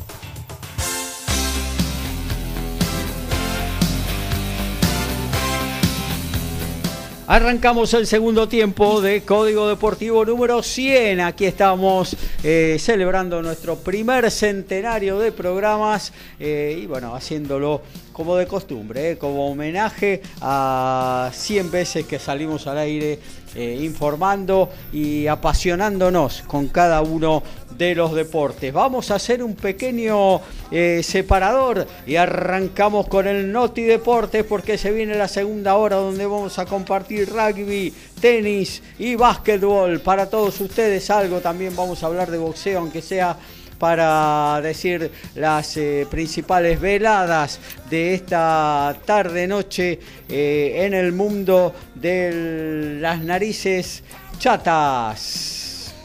Somos pasionales, tenemos buena onda y también nos calentamos. Sumate a Código Deportivo. Somos como vos.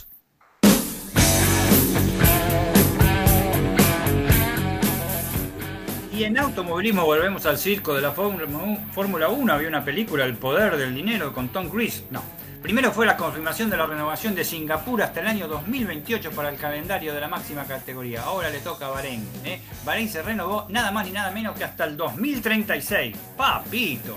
Por lo menos 15 temporadas más de la duración de este acuerdo, una cifra que demuestra a los interesados que están y dólares, Libertad, Liberty Media. Eh, Bahrein se suma a China, como que lo hizo hasta el 2025, Singapur hasta el 2028, Arabia por 10 años y Qatar hasta el 2033. Además, Abu Dhabi cerrará la temporada siempre, al menos hasta el 2030.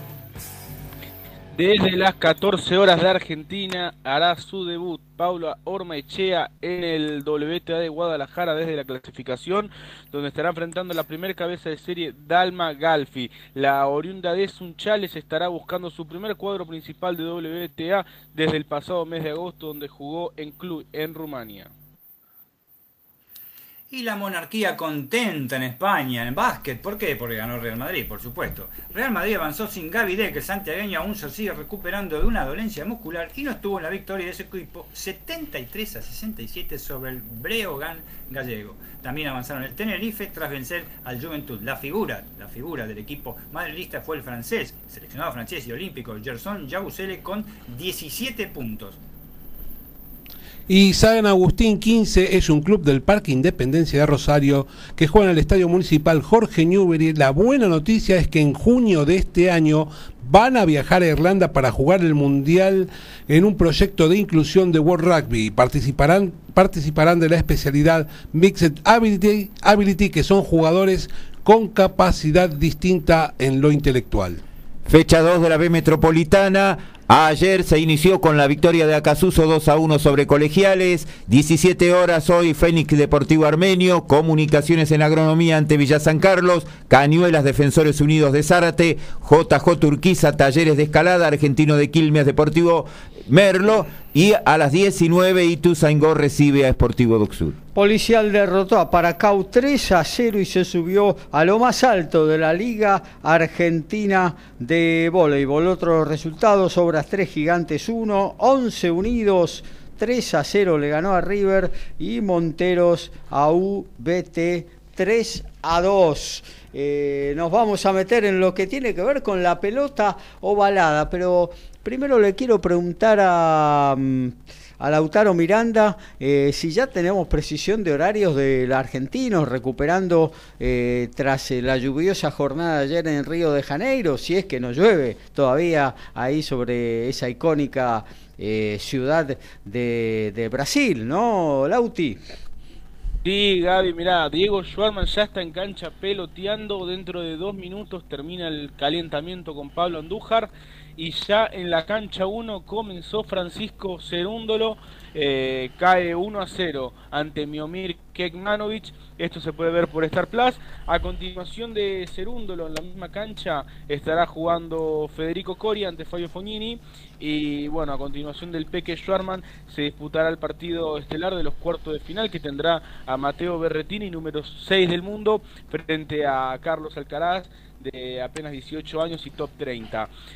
Luego se disputará, se reanudará el partido de Molteni de cuartos de final de dobles, luego se disputará el partido de Ceballos perteneciente a las semifinales de dobles y luego comenzarán sí las semifinales de singles que enfrentarán al ganador del partido de Sherman Andújar con el de Kekmanovic Cerúndolo y luego al de Fognini Coria con el de Berretini Alcaraz. Así que se viene una super jornada en Río de Janeiro que ya está, está comenzó hace escasos minutos. Bueno, nos metemos en el mundo balado, Alfredo. Así es, el miércoles dábamos la noticia que el Sansar eh, firmaba eh, eh, directamente la extensión del Championship hasta el 2025, inclusive así que los cuatro equipos top del hemisferio sur del rugby van a participar del torneo confirmando lo que se venía pensando que, que en un primer momento no iba a llegar, pero llegó eh, Sudáfrica al final se quedó en el hemisferio sur y va a jugar este torneo tan lindo que tiene. Pero ayer escuché que va al Seis Naciones. Eh, eso es lo que le vamos a comentar un poquitito más adelante, pero sí, la intención es que no se sabe en realidad. Pero lo que está firmado es que hasta el 2025 van a jugar acá y en el 2026, ¿quién le dice? Por ahí se van al hemisferio norte. Este, que lo limpian a Italia hay dos posibilidades. O se, pasamos a hacer el seis naciones sin Italia o pasamos a hacer el siete naciones. Eh, está complicado. Quiere este, limpiar la cuchara de madera. No, es, es que linda que es la cuchara de madera. Pensar que yo, yo en este año pensé que Italia va a tener un mejor rendimiento, pero la verdad no levanta cabeza.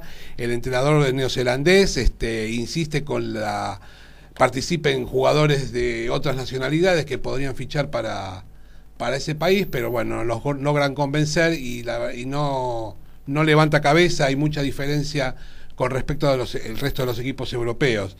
Así que bueno, este, los, los, Pumas van a tener este campeonato que van, este año van a arrancar jugando una nueva modalidad, como decíamos, y eh, van a empezar jugando con Australia en San Juan y en, el Bicentenario y en el Balvinas de Mendoza. Después se van a ir a mm, Nueva Zelanda, van a regresar a la Argentina, van a jugar un partido en Vélez con los Springboks y el último partido va a ser en Durban eh, cerrando lo que va a ser el Championship de este año. Así que por el momento es un momento medio inusual, como decía, hay una cuestión política y creo que un poco de dinero también de por medio, como hablábamos eh, hace un ratito. Este, eh, Nueva Zelanda y Australia por lo general siempre se cortan solos, de hecho hicieron su propio Super Rugby, dejando afuera al resto. Y eh, los, equipos eh, de Sudáfrica se fueron a jugar a Europa. En un ida y vuelta, la gente de, de, Nueva, perdón, de Nueva Zelanda les dijo a los sudafricanos que, iban a hacer. Eh, los eh, sudafricanos parece que no respondieron de forma inmediata, buscando su mejor opción. Y parece que su mejor opción para ellos fue que sus equipos sí jugaran en Europa, pero que a nivel selecciones se queden en el hemisferio sur. Así que bueno, así están las, las cosas hoy. Argentina está ahí, como decimos siempre, el hermanito menor de Sudáfrica. Si Sudáfrica dice algo, por lo general se, se lo acompaña y como eh, el Sansar, la presidencia es rotativa, este año justo le toca a Argentina, eh, el presidente de la UAR, Marcelo Rodríguez, el presidente también de Sansar por este año, pero parece que no hay el suficiente peso como para poder tomar alguna determinación en favor de los Pumas. De todas maneras... Se, hablaba de esto de Europa, Sudáfrica, porque bueno, eh, recordemos que este año las cuatro franquicias eh, sudafricanas del Super Rugby pasaron a jugar en, Europa, entonces dijeron, bueno, ¿quién te dice que luego de esto del Rugby Championship eh, también los Springbok, bueno, aterricen en este 6, 7 naciones, 9, 10, no sé cuánto. Sí, vos sabés que hay una cosa que no, no es menor, que es el uso horario. Porque no es normal que hagan mucha gente lo que hago yo de levantarse 3, 4 de la mañana para ver un partido de rugby. Ellos al compartir el uso horario es algo importante porque comercialmente les sirve, porque la televisión es uno de los eh, mayores aportantes de dinero al momento de, ¿Y si se establece allá y juega todos los partidos en, en, eh, Europa? En Europa, y sí, existe una posibilidad, porque la otra posibilidad es eh, cambiar el calendario, o sea que el Championship se juega en el mismo momento que se juega el Seis Naciones. Lo que pasa es que habría que modificar también el calendario del Super Rugby. Y eh, todos dicen que no sería, por lo menos para Argentina y para Sudáfrica, no sería un inconveniente eso, porque la mayoría de los jugadores de esos seleccionados ya están jugando en Europa. O sea que adaptarían el calendario un poco a la necesidad de. Y por otro lado, este, eh, vos tenés que, mm, que van sucediendo cosas que, que no sabes cómo van a terminar que en, principio eh, algo que se, está pensando que, o que vos pensás para mejorar la situación, después viene algo y termina derrumbándose. Y hoy por hoy, la verdad que lo único que tenemos claro es que va a haber este, Championship. hasta el 2025. El resto no, no, no tenemos. Son, todas palabrerías. Son exactamente. Incluso se, se, pensó y se está pensando en la, Federación Internacional de Rugby eh, reflotar aquel proyecto de Pichot. Eh, cuando se presentó a elecciones en la entidad de hacer un campeonato global, ¿no? Hacer un de clubes, o sea, participar eh, ocho equipos del hemisferio sur y ocho equipos del hemisferio norte eh, con eliminación directa, porque imagínate que no, llegás con, con, los calendarios, lo que sería una otra forma más o una nueva forma de, de, que el deporte siga progresando, porque una de las cosas que decían es que el deporte, eh, a pesar de ser muy visto, porque es uno de los deportes más vistos a nivel mundial, a nivel económico no, no se compara con aquellos que eh, tienen niveles de, de, la, misma tipo de televisación, porque la incorporación del dinero es mucho menor con respecto a, hoy en este recién en este seis naciones hay una empresa eh, de británica de, mm, que ayuda con préstamos, una situación bancaria, no es un banco, sino que es como un tipo una financiera que aportó 400 millones de euros para, para darle un poco más de, dinero al, deporte. Y es, estarían muy interesados en que obviamente que Sudáfrica participe de, esto, ¿no? Porque no, no, es en cualquier cualquier equipo. Eh, entonces, bueno, lo que lo concreto es que tenemos hasta el 2025 eh, torneo Championship. De ahí en adelante no sabemos. Hoy todo es incertidumbre en ese sentido. No sabemos si va a haber siete naciones, si va a haber seis naciones, si la verdad que nada. Así que vamos a ver que cómo, cómo eh, suceden las cosas de ahora en más. Por otro lado, hoy tuvimos el debut de Pablo Matera en el Super Rugby, es el segundo argentino en ponerse una camiseta neozelandesa para jugar el Super Rugby y es, fue el jugador 252 de la franquicia eh, de camiseta roja y negra. Los Crusaders. Los, los, Crusaders, exactamente. En un partidazo debutó de forma oficial y ya había justamente al equipo que había enfrentado la última vez, porque los, los Jaguares habían jugado la final con los Crusaders y hoy se puso la camiseta eh, que del equipo que había enfrentado para que su equipo ganara 42 a 32 a los hurricanes en un partido típico de, Super Rugby con, con mucho ida y vuelta, mucho goleo. Este, el, el jugador eh, argentino jugó 66 minutos y metió 11 tackles y estuvo muy presente en el contacto, algo que es fundamental para, para seguir eh, en la titularidad. Así que buen augurio para Pablo Matera, el ex capitán de los Pumas, que hizo su debut en el rugby neozelandés.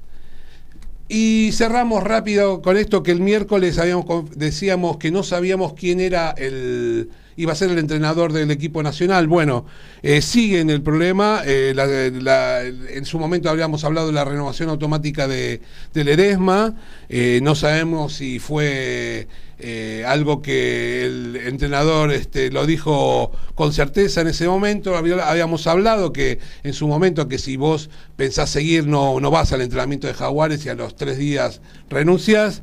Así que bueno, hay que empezar en un reemplazante y hoy pica, de los tres postulantes, el que pica en punta hoy por hoy es este eh, Felipe Contempomi que aparentemente eh, ya el entrenador, eres entrenador asistente de un equipo en Irlanda, el Leinster, y el entrenador principal ya lo da casi por hecho que se va a ir y hasta le, dio un buen augurio para su nuevo trabajo. El otro es eh, Gonzalo Quesada, que está en el Estado francés y que aparentemente tendría una cláusula de salida en el caso de que lo llame eh, el equipo de los Pumas para ser dirigido. Eh, todo es incertidumbre. El 31 de marzo hay elecciones en la UAR y todavía no se sabe quién va a ser el entrenador. Muy bien, muchas gracias Alfredo. Actualizamos fútbol, actualizamos básquetbol y también tenis porque están jugando argentinos en Río de Janeiro. Y en la Serie A es Andorian, 20 del segundo tiempo, le gana 2 a 0 al Empoli. En la Liga Española, 7 del primer tiempo, se está jugando en Pamplona. Osasuna cae como local 1 a 0 ante Atlético de Madrid, tanto del brasileño Joao Félix. Friburgo le gana 2 a 1 a Augsburgo en el, al término del primer tiempo en la Bundesliga y Wolfsburgo le gana 1 a 0 al Hoffenheim. En el Pando en Boedo, Gimnasia de Grima de Comodoro Rivadavia, a los 4 minutos, restando 4 minutos 42 segundos para finalizar el tercer cuarto, supera 56 a 47 a San Lorenzo de Almagro, tomó una diferencia casi de 12 puntos, ha descontado un poco el equipo de San Lorenzo, pero ahora el partido se hace muy trabado cuando restan nada más que 4 minutos y medio para el tercer cuarto. Diego Sherman vence por 1-0 a Pablo Andújar en el primer parcial, mientras que Francisco lo cae 1-2 ante Miomir Kekmanovic por los cuartos de final de Río de Janeiro. Mientras tanto, en la quali de Chile, Nicolás Kicker saca 3-0 ante el chileno Torres y Renzo Olivo marcha 1 iguales con el chileno Núñez. Hacemos periodismo. Nos encantan los deportes. Lo sentimos y vivimos al tope. Somos iguales a vos. Somos Código Deportivo.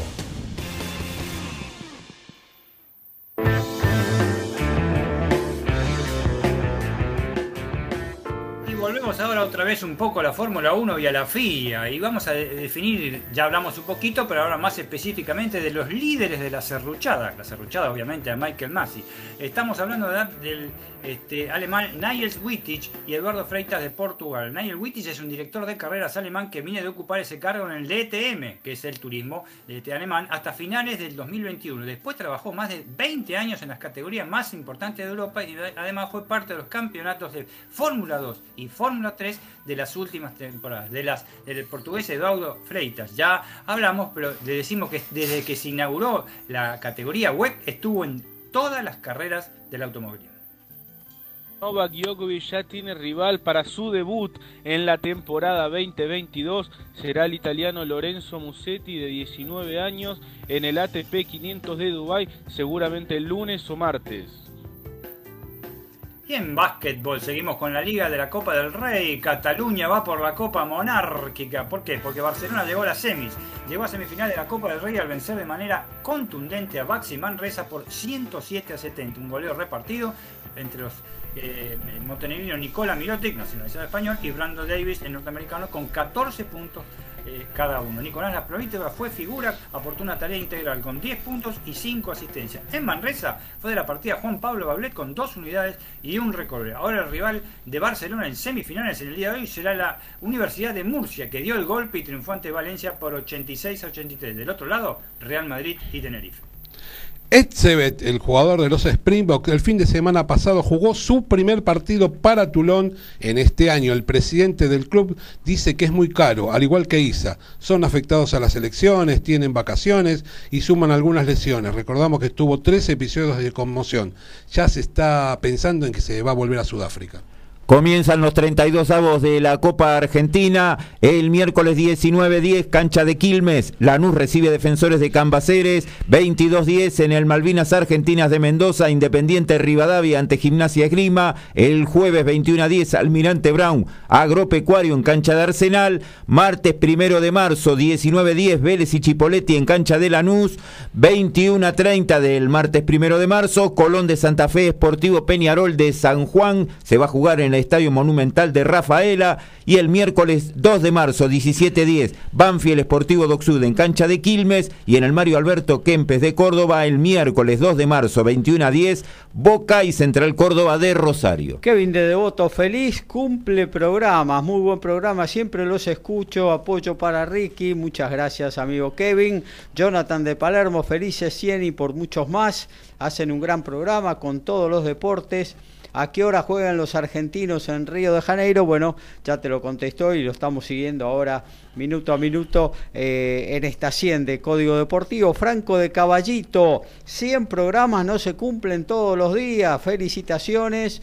¿Qué se sabe de Colapinto? Estoy muy enganchado con su temporada.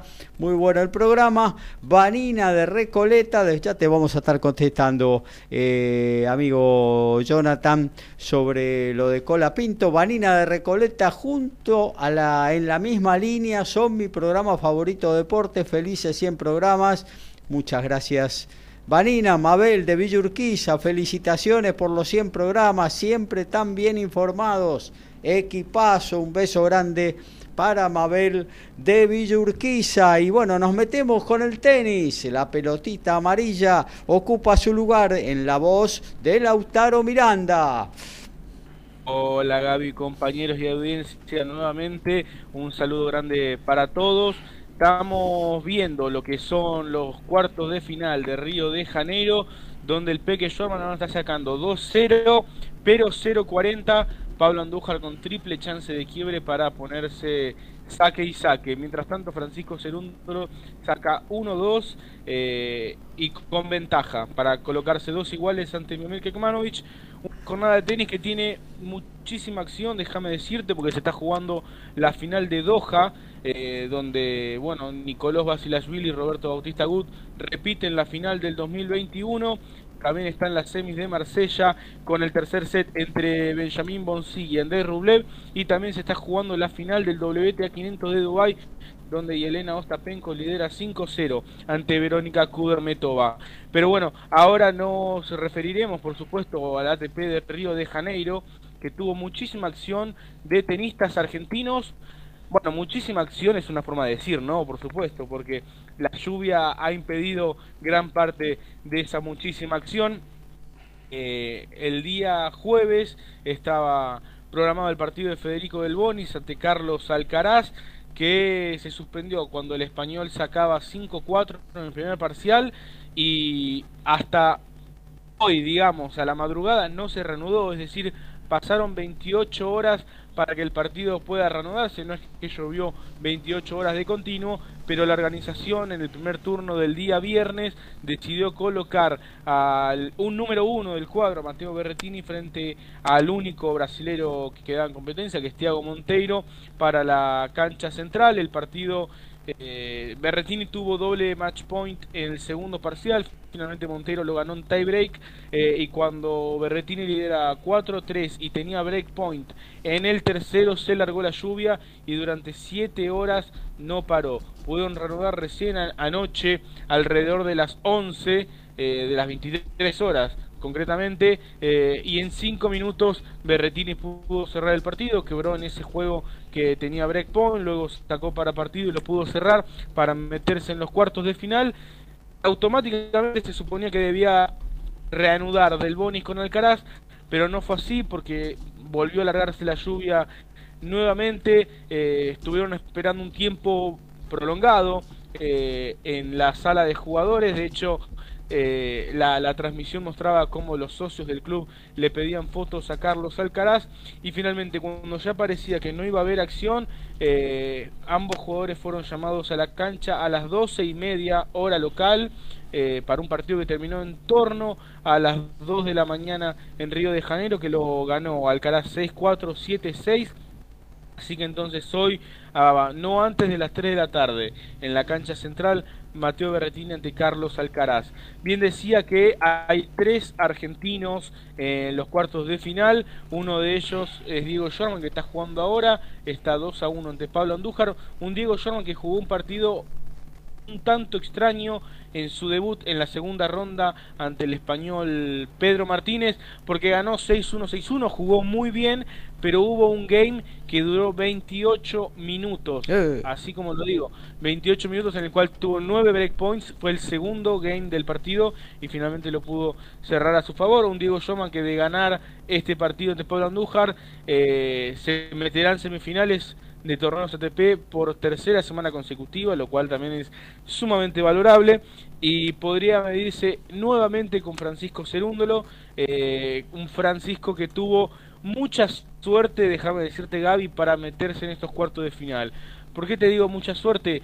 Porque por cómo estaba programado el partido contra Schwarman en los cuartos de final de Buenos Aires, eh, tenía que ganarle al Peque para conseguir el Special Extent, es decir, saltearse la quali en Río de Janeiro. De perder, quedaba fuera de la quali porque por una regla un tanto sin sentido del ATP no puede estar jugando a la noche en otro torneo si tiene que jugar la quali.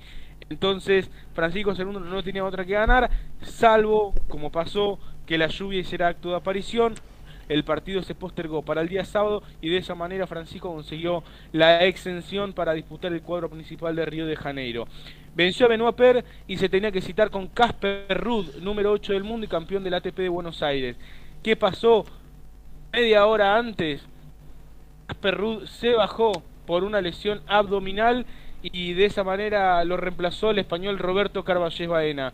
Francisco jugó un partido bárbaro y, bueno, avanzó a los cuartos de final, sus primeros cuartos de final en un torneo ATP 500 que además le sirve para tener un gran colchón de puntos. Sí, claro. Porque eh, él, recordemos, hizo final en Buenos Aires el año pasado, pero producto de que el calendario del año pasado se movió fin de las semifinales de Buenos Aires, recién la, la, final, perdón, de Buenos Aires, recién dentro de tres semanas.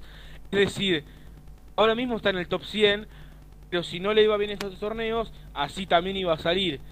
Bueno, se está armando un colchoncito de puntos, ahora metió 90 puntos en Río de Janeiro, eh, que sirve para amortiguar lo que va a perder dentro de tres semanas y quizás con este colchoncito de puntos que se está haciendo, se estaría garantizando un lugar en el top 100 después de defender la final, que por supuesto sería impresionante para él. está enfrentando a Miomir Kekmanovic, eh, tenista serbio, ex número uno del mundo junior, tiene 22 años y es entrenado de manera part-time por David Nalbandian. Eh. Ojo al dato, muy muy interesante, por supuesto ya desde el año pasado que David está colaborando con él eh, y bueno, por supuesto genera expectativa esa unión.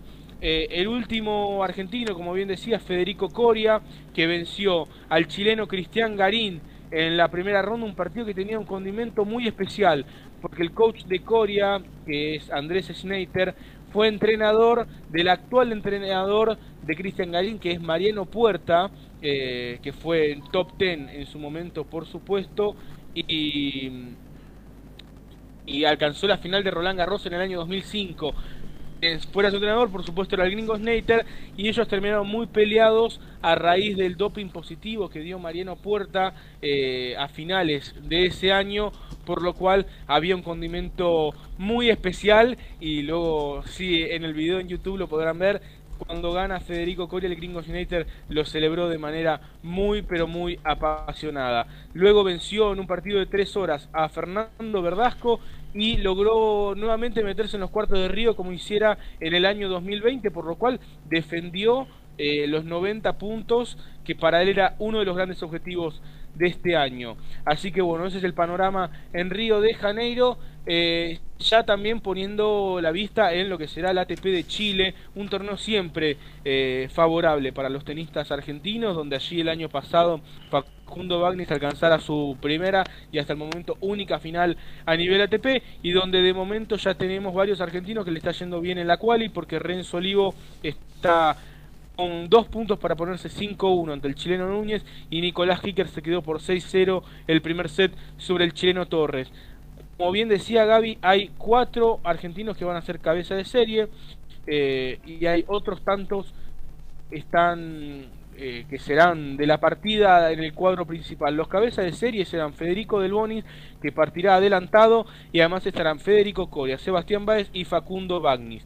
A ellos se sumará Juan Manuel Cerúndolo, que estará retornando luego de la lesión que tuvo en Córdoba.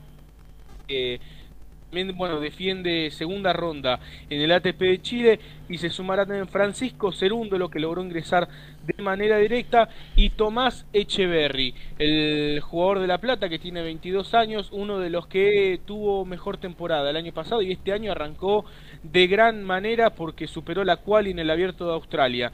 Es eh, el primer cuadro principal que disputa Tomás Echeverry de manera directa, porque en los otros que disputó, tanto en Córdoba como en Buenos Aires, había ingresado a través de la clasificación o a través de una invitación. Así que ese es el panorama. Eh, una semanita y ya después la semana siguiente se acerca la Copa Davis así que tenemos mucha actividad en la región y por supuesto también en la Argentina para comentar en estos días. Una Copa Davis donde Argentina eh, tiene un partido accesible pero que no, no se tendrá que descuidar, tendrá que jugar a pleno para poder seguir y aparte que ha tenido en los últimos días la noticia de una manera diferente de jugarse, recordemos que, que se jugaba hacia el final de la temporada, el último evento del año eh, todo junto, eh, tanto lo que tenía que ver con la zona de grupos, con obviamente la definición, y esta vez se ha bifurcado eh, em, la zona de grupos de la definición en sí del torneo, ¿no?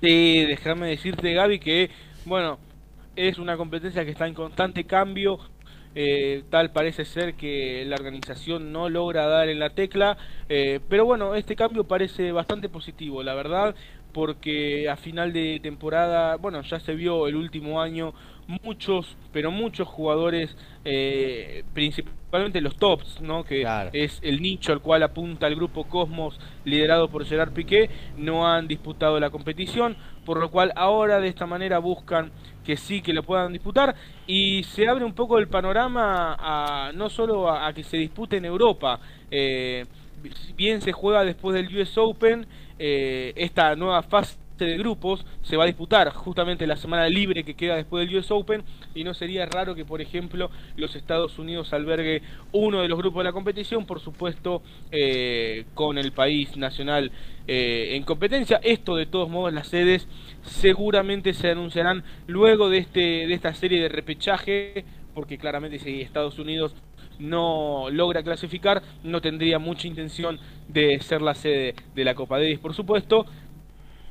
En principio es una novedad positiva y que los jugadores lo, lo agradecen porque a final de temporada llegan todos muy cansados, esto los agarra en tres cuartos, aparte en un momento en el cual justo eh, va a estar eh, coincidiendo el final de la gira por los Estados Unidos con el comienzo de la gira asiática y es un buen momento, en mi opinión, para colocar esta competición. Eh, para explicarlo breve y sencillamente, hay 16 equipos, habrá cuatro grupos eh, de cuatro naciones cada uno cada uno de los grupos se disputará en una sede diferente, que esa es la gran novedad que también tiene esta Copa Davis, es que habrá cuatro ciudades que serán sedes de la Copa Davis, que eh, es un, aumento con respecto a las tres del año pasado y con respecto a, la sede única que tuvo en Madrid en el año 2019 en la primera edición de esta Copa Davis reformada.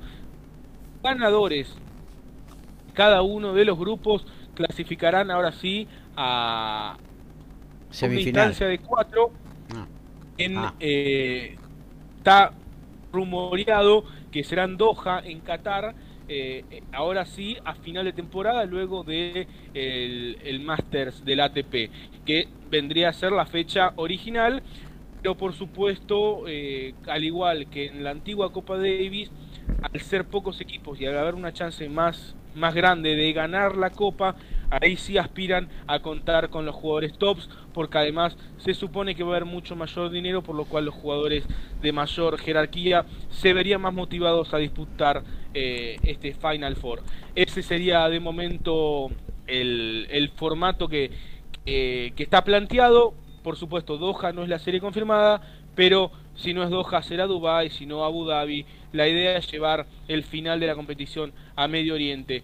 Pero bueno, en principio novedad positiva, los jugadores sobre todo lo, agradecen muchísimo y, bueno, así apuntará a estar la Argentina en caso de vencer a la República Checa el próximo 4 y 5 de marzo en el Buenos Aires Lawn Tennis, una República Checa que eh, de repente y como siempre nos pasa, le empezaron a llover jugadores de la nada porque el número 2 que ellos tenían, que G. Lejechka, metió semifinales eh, la semana pasada en el ATP 500 Rotterdam venciendo por ejemplo a Denis Shapovalov y se metió top 100 eh, así que bueno parece que todos se crecen cuando juegan contra la Argentina. Pero bueno Argentina tiene un gran equipo eh, con jugadores muy en alza y, bueno, esperemos que, pueda resolver esa serie con sencillez. Actualizamos fútbol, básquetbol y tenis en, esta, en este último tramo ya de la 100 de Código Deportivo. En la Premier League, el Barley está ganando en 41 del segundo tiempo, dos tantos a cero al Brighton y estaría cortando una racha de 11 sin ganar. Serie A en Italia, Sandoria en 39 del segundo tiempo le gana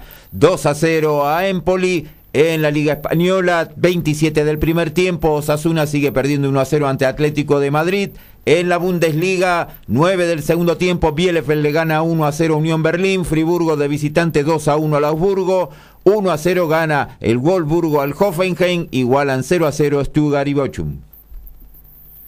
Y antes de pasar con el básquet, en la respuesta a nuestro oyente muy breve, muy rápido de Franco Cola Pinto en la Fórmula 3, que va a ser telonera de la Fórmula 1, hasta Bahrein, hasta marzo, no tiene competencia. Pero para saber, porque lo vamos a tratar en el futuro, Hay apoyo gubernamental definido con Visit Argentina y con apoyo privado, sobre todo para el plan Argentina 2024 en la Fórmula 1. Atenti que lo vamos a comentar el miércoles que viene. En básquetbol, eh, faltan 5 minutos en el cuarto cuarto, 10 puntos sacó Gimnasia de Grima de Comodoro, 69-59.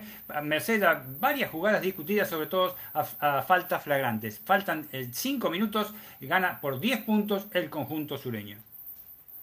Quebró en blanco Francisco Cerúndolo para ponerse 4-3 y saque sobre Miomir Kekmanovic.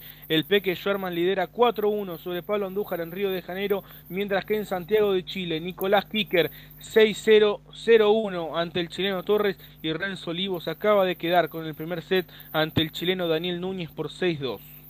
La asistencia mágica, el sorpaso inesperado y el try sobre el cierre. Todo está en Código Deportivo.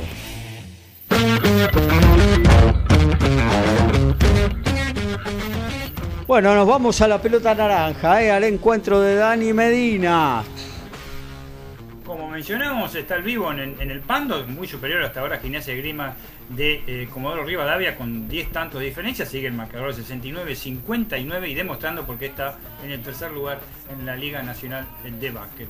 Por otro lado, tenemos que comentar algo que ha pasado en la semana y algo que realmente nos tiene, no, no sí que enorgullecer, pero sí enorgullecer a una persona, que eh, las grandes posibilidades que tiene eh, Manu Ginobili de estar en el famoso este, Salón de la Fama ¿eh? de Estados Unidos, en el Basketball Hall of Fame. ¿no? El argentino deberá esperar la elección final, porque está designado, que será anunciada el próximo 2 de abril. Para ser este, eh, elegido deberá conseguir 18 votos positivos de los 24. Bravo eso, ¿eh? en los Yankees, el famoso comité de honor. y más teniendo, teniendo ahí competidores estadounidenses, ¿no? Exacto, eh, tiene competidores estadounidenses y realmente ustedes saben, ustedes saben cómo son los norteamericanos en estos aspectos. Pero las cosas a favor son las siguientes. ¿Por qué?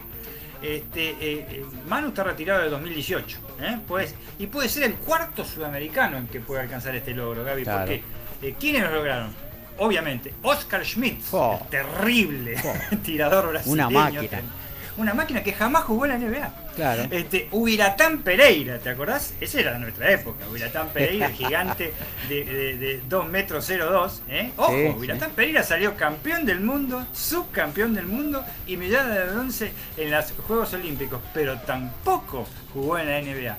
Y Hortensia Marcari, ¿eh? Hortensia Marcari, que es la alero este, brasileña, ¿eh? que brilló en la década del, del, 2000 en brasileño y representando a su país con medalla, con eh, eh, subcampeonatos mundiales y medallas olímpicas también, pero que tampoco jugó la liga, la Woman, ¿eh? este, de, Estados Unidos. Sería el primer sudamericano candidato que jugó la NBA. Y ganó cuatro anillos, ¿no? Y ganó nada más que cuatro anillos, nada más ni nada menos cuatro anillos llegó a otros dos finales. O sea, llegó a seis finales, además por supuesto de su oro en Atenas, el bronce en Beijing, en los Juegos Olímpicos y la plata en el Mundial de Indianápolis, que tenía que haber oro, pero bueno, estamos ahí. Este, la plata, siempre la tenemos la espina esa con, el, la, ex Yugoslavia y, y los griegos, en fin. Eh, en fin, eh, vamos a ver, porque es muy destacado, ojalá que así sea, los norteamericanos son bravos en ese aspecto, pero sería, este, yo diría la perla de oro, ¿eh? la perla de oro, si, si Ginobili entra en esa de la fama y ojalá sea así. Rápidamente nos vamos a la Liga Nacional de Básquet, en la Liga Nacional de Básquet tenemos primero que eh, comentar que, que eh, Kimsa logró una victoria este, importantísima ante eh, Gimnasia y Grima Comodoro Rivadavia y que lo encarama todavía en, el primer lugar gallardamente, aunque tiene dos partidos menos que la mayoría de, los equipos que están arriba. Pero lamentablemente en ese partido, este, lo que se repudia y lo que pasó fue con el este, alero Sebastián Vega, ¿eh? el muchacho que jugaba en 15 hasta hace dos años, ¿eh? hasta hace un año, perdón, un año y medio más o menos, jugaba en 15 y que fue víctima de gritos y cantos homofóbicos de, los hinchas de, la fusión cuando estaba tirando tiros libres en pleno partido, ¿eh? que 15 superó 88-80 a los del sur. Recordemos que es un muchacho que, aparte de la gente dice ser todo macanudo, es muy reconocido en Santiago del Estero, salió campeón con, con, por supuesto.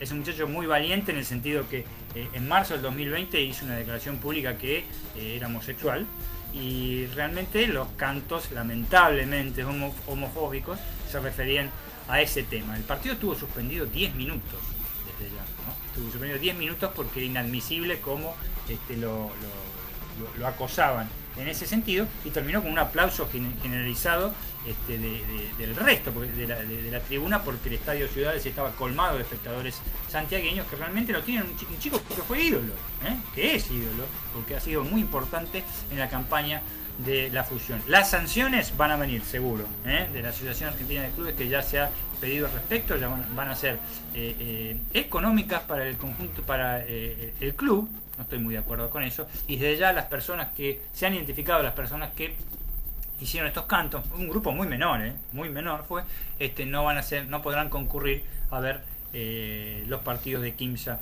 de local. Así que un, hecho que no deberíamos comentarlo, porque realmente no tendría que ser, pero eh, ojalá que el la ejemplificación sea, sea la que se requiere, ¿no? lamentablemente, cosas que no deberían suceder. Y en la Liga Nacional de Vasca hay varios equipos que están con todos. Este, el, Yacaré Correntino está hecho una fiera, ¿eh? se está comiendo a todos. El Yacaré Correntino, este, el otro día, eh, un gran triunfo el, jueves en, Vicente López, lo encarama al cuarto lugar, está cuarto en este momento en la clasificación de, la Liga Nacional de Básquet. Y por otro lado, el Proce, el Proce Correntino es Regata, este, que, eh, mejor dicho, el, Yacaré Correntino es Regata, que ganó su sexto partido de los últimos siete. ¿Eh? desde ya. Y realmente los conjuntos correntinos, a pesar que la provincia no la está pasando bien por otro lado, ¿eh? por otro lado, lamentablemente con el tema de los incendios, este, eh, los últimos ocho partidos de San Martín, perdón, los últimos siete partidos de San Martín ganó los siete. Y los últimos siete partidos de regata ganó los seis. El único que perdió fue contra San Martín. Así que fíjense cómo se han, este, cómo han levantado los muchachos de de, Corrientes y están encaramados ahora en, posiciones muy, buenas. Las posiciones, como siempre, 15 con partidos menos, pero sigue arriba. Peñarol Mar del Plata Gimnasia de Comodoro Rivadavia, que ahora va a seguir en el tercer lugar, está superando 71 a 66, faltando 3 minutos 37 segundos. Se acercó San Lorenzo del Magro a dos triples, los dos primeros triples del partido para San Lorenzo, faltando 3 minutos en el cuarto cuarto. Cerró todo, impresionante. Se me quedó eh, atrás un poco Boca, ¿no? Se quedó Boca con derrotas consecutivas, pero que este, eh, eh, ahora está quinto. quedó, quinto, no entraría, digamos, en, en los cuartos de final de los playoffs, pero el sexto está Regata, que subió mucho, séptimo Ferro, octavo Instituto, todos los que entrarían este, de entrada junto Verá, Obras, Olímpico y por ahora San Lorenzo. Vamos a ver con esta derrota cómo queda el ciclón que no está muy bien posicionado para el resto. El partido ahora se hizo muy duro, ¿eh? está avanzando San Lorenzo, este, está 7 eh, eh, puntos abajo, 73-66 y puede descontar. El factor de los triples fue fundamental, pero la superioridad de los sureños es este es notable. El otro día hablábamos de, la vuelta de Montemorris y cómo iba a reaccionar Michael Malone y bueno, eh, se dio un poco la lógica, ¿no? Campaso volvió a calentar el banco y no entró ni un minuto, ni un segundo. Nada entró hoy, pero este, lo que la alegría para los de eso eso tapa realmente todo, eh, lo que tapó todo fue el triunfo, el triunfo impresionante. Impresionante. ¿eh? Hay que ganarle a los Warriors allá, ¿eh? ¿eh? Hizo la chicharra, ¿eh? Con Montemorri, justamente. Justamente. justamente él, festejado por todos, se le hicieron una, una, una pira humana, excepto, excepto Facundo Campas. Este, así que Facu no está muy bien anímicamente en ese aspecto, a pesar que ha tenido muy buenos partidos y muy buenos momentos. Pero es obviamente que es el tercer jugador, la tercera rotación, que no existe una tercera rotación. Existe una tercera rotación, ¿sabes cuándo Gaby Oyente ya lo sabe el partido Va perdiendo por muerte o definido a favor, ¿no? Desde ya. Pero bueno, tapó, este, tapó ese, ese, ese triunfo de. Eh, increíble de los Denver, todo eso. Y la NBA, la NBA tuvo una jornada este, impresionante porque ahora tiene un parate porque se está disputando lo que para mí es ridículo Juego de las Estrellas, nunca me gustó, nunca, es una opinión muy personal, realmente es un show que no sé, los Yankees donde quieren llegar. También se disputa acá, también en, la Liga Nacional. Lo copiamos. No, no, exacto. Es, como el día de San Valentín. Sí. Es una cosa de lo, día de San Valentín. Por favor, Halloween. hasta Papá Noel. Prefiero San Patricio yo. ¿eh? No, pero también, San, Patricio también. No, no, no son cosas nuestras. No, ellos no comen, este, no hacen el día del asado ni nada. De la Pachamama ni nada de eso. No creo, y no creo que festejen el día de la tradición tampoco. Tampoco. Este, este, lo principal que las pandillas de Nueva York se enfrentaron, ¿eh? como en la película, en el Madison, y fue histórico lo que hizo los eh, Brooklyn Nets, que te perdían 28 puntos en el tercer cuarto y le ganaron a los New York Knicks, que cambiaron su camiseta azul por una mitad negra y mitad roja. No sé si me entienden. Este, este, increíble, increíble. Newells. Newells Old Boys. Este, eh, Seth Curry, el hermano de Curry, con 20 eh, puntos y 19 rebotes. Nada más ni nada menos. Y Andrés Drummond fueron lo fundamental para unos, este, Nets que están levantando los Brooklyn, pero tienen también eh, sus falencias. Y la loca carrera final de la NBA, porque también está con este parate, se disputó ya el 70% de los partidos, ¿sabe? El 70%. En un aperitivo lo que va a ser para ellos lo mejor, la diversión, que es el All-Star, se enfrentaron los Philadelphia 76ers contra los este, Milwaukee Bucks, los campeones, y ganaron, ganaron los de Filadelfia, que todavía no ha debutado el Barba, ¿eh?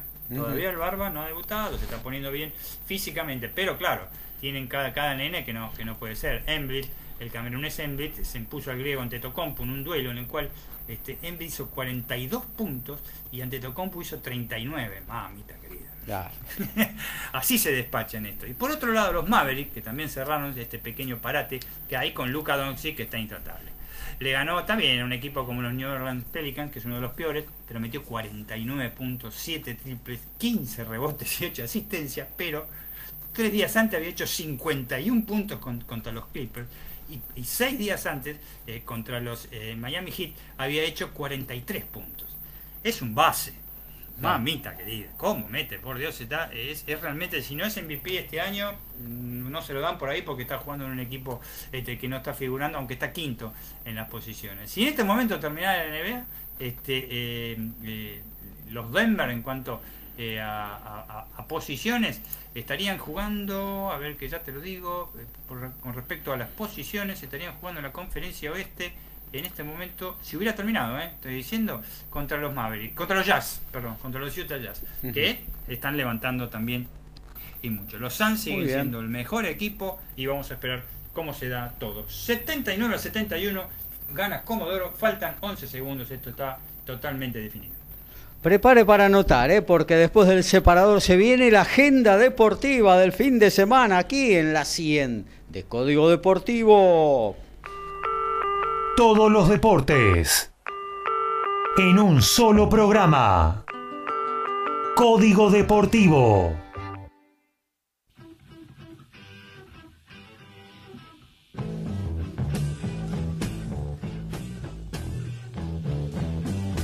La información que vamos a dar con respecto a la agenda se refiere este, para los dos. Empezamos con el automovilismo domingo 20 de febrero, mañana, como no hay casi actividad en todo el mundo, NASCAR, 500 millas de Daytona, nada más ni nada menos, muy interesante, 16-30 horas por Direct TV.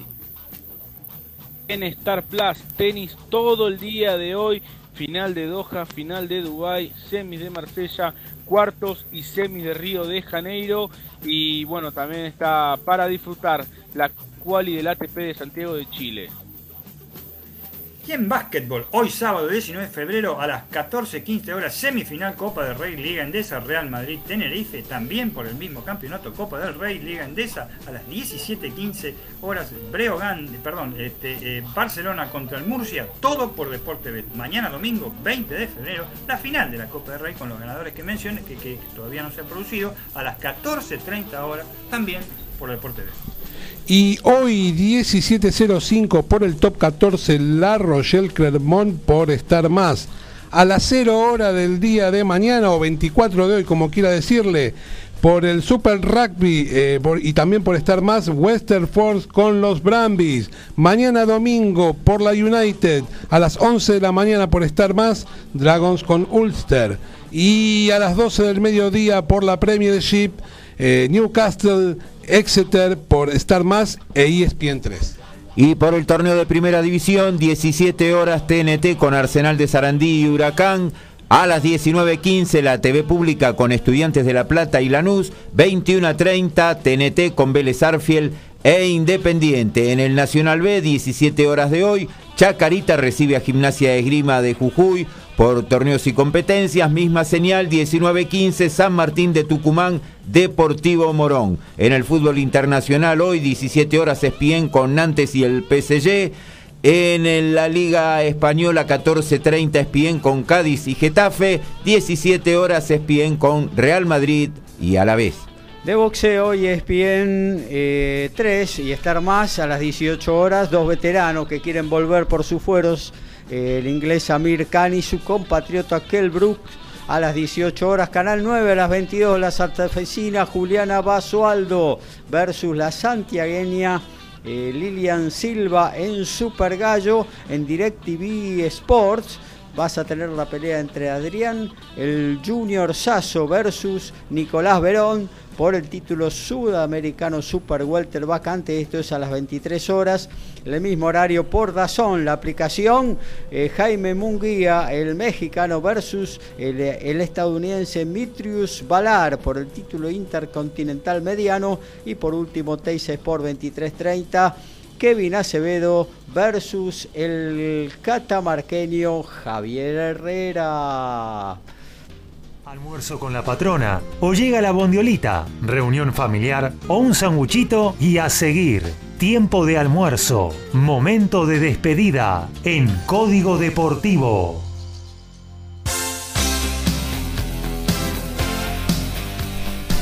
Y se terminó la 100 ¿eh? de Código Deportivo. Nos vamos a reencontrar el próximo miércoles, 22 horas. Hoy, eh, ahora, apenas termina Código Deportivo, repetimos el muy buen programa ayer de Diario de Turismo a las 15, edición especial de Despertares. eh, con Nora Gay, un invitado que se las trae con.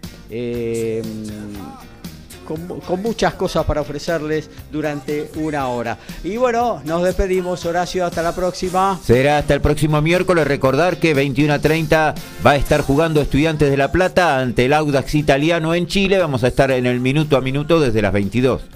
Gracias por estar, Alfredo. Gracias muchachos y audiencia y muy contento por el festejo de los 100. La verdad que no es un hecho menor, por lo menos para nosotros. Claro que no. Eh, el señor eh, Lautaro Miranda, muchas gracias por estar, Lautaro. El miércoles nos reencontramos.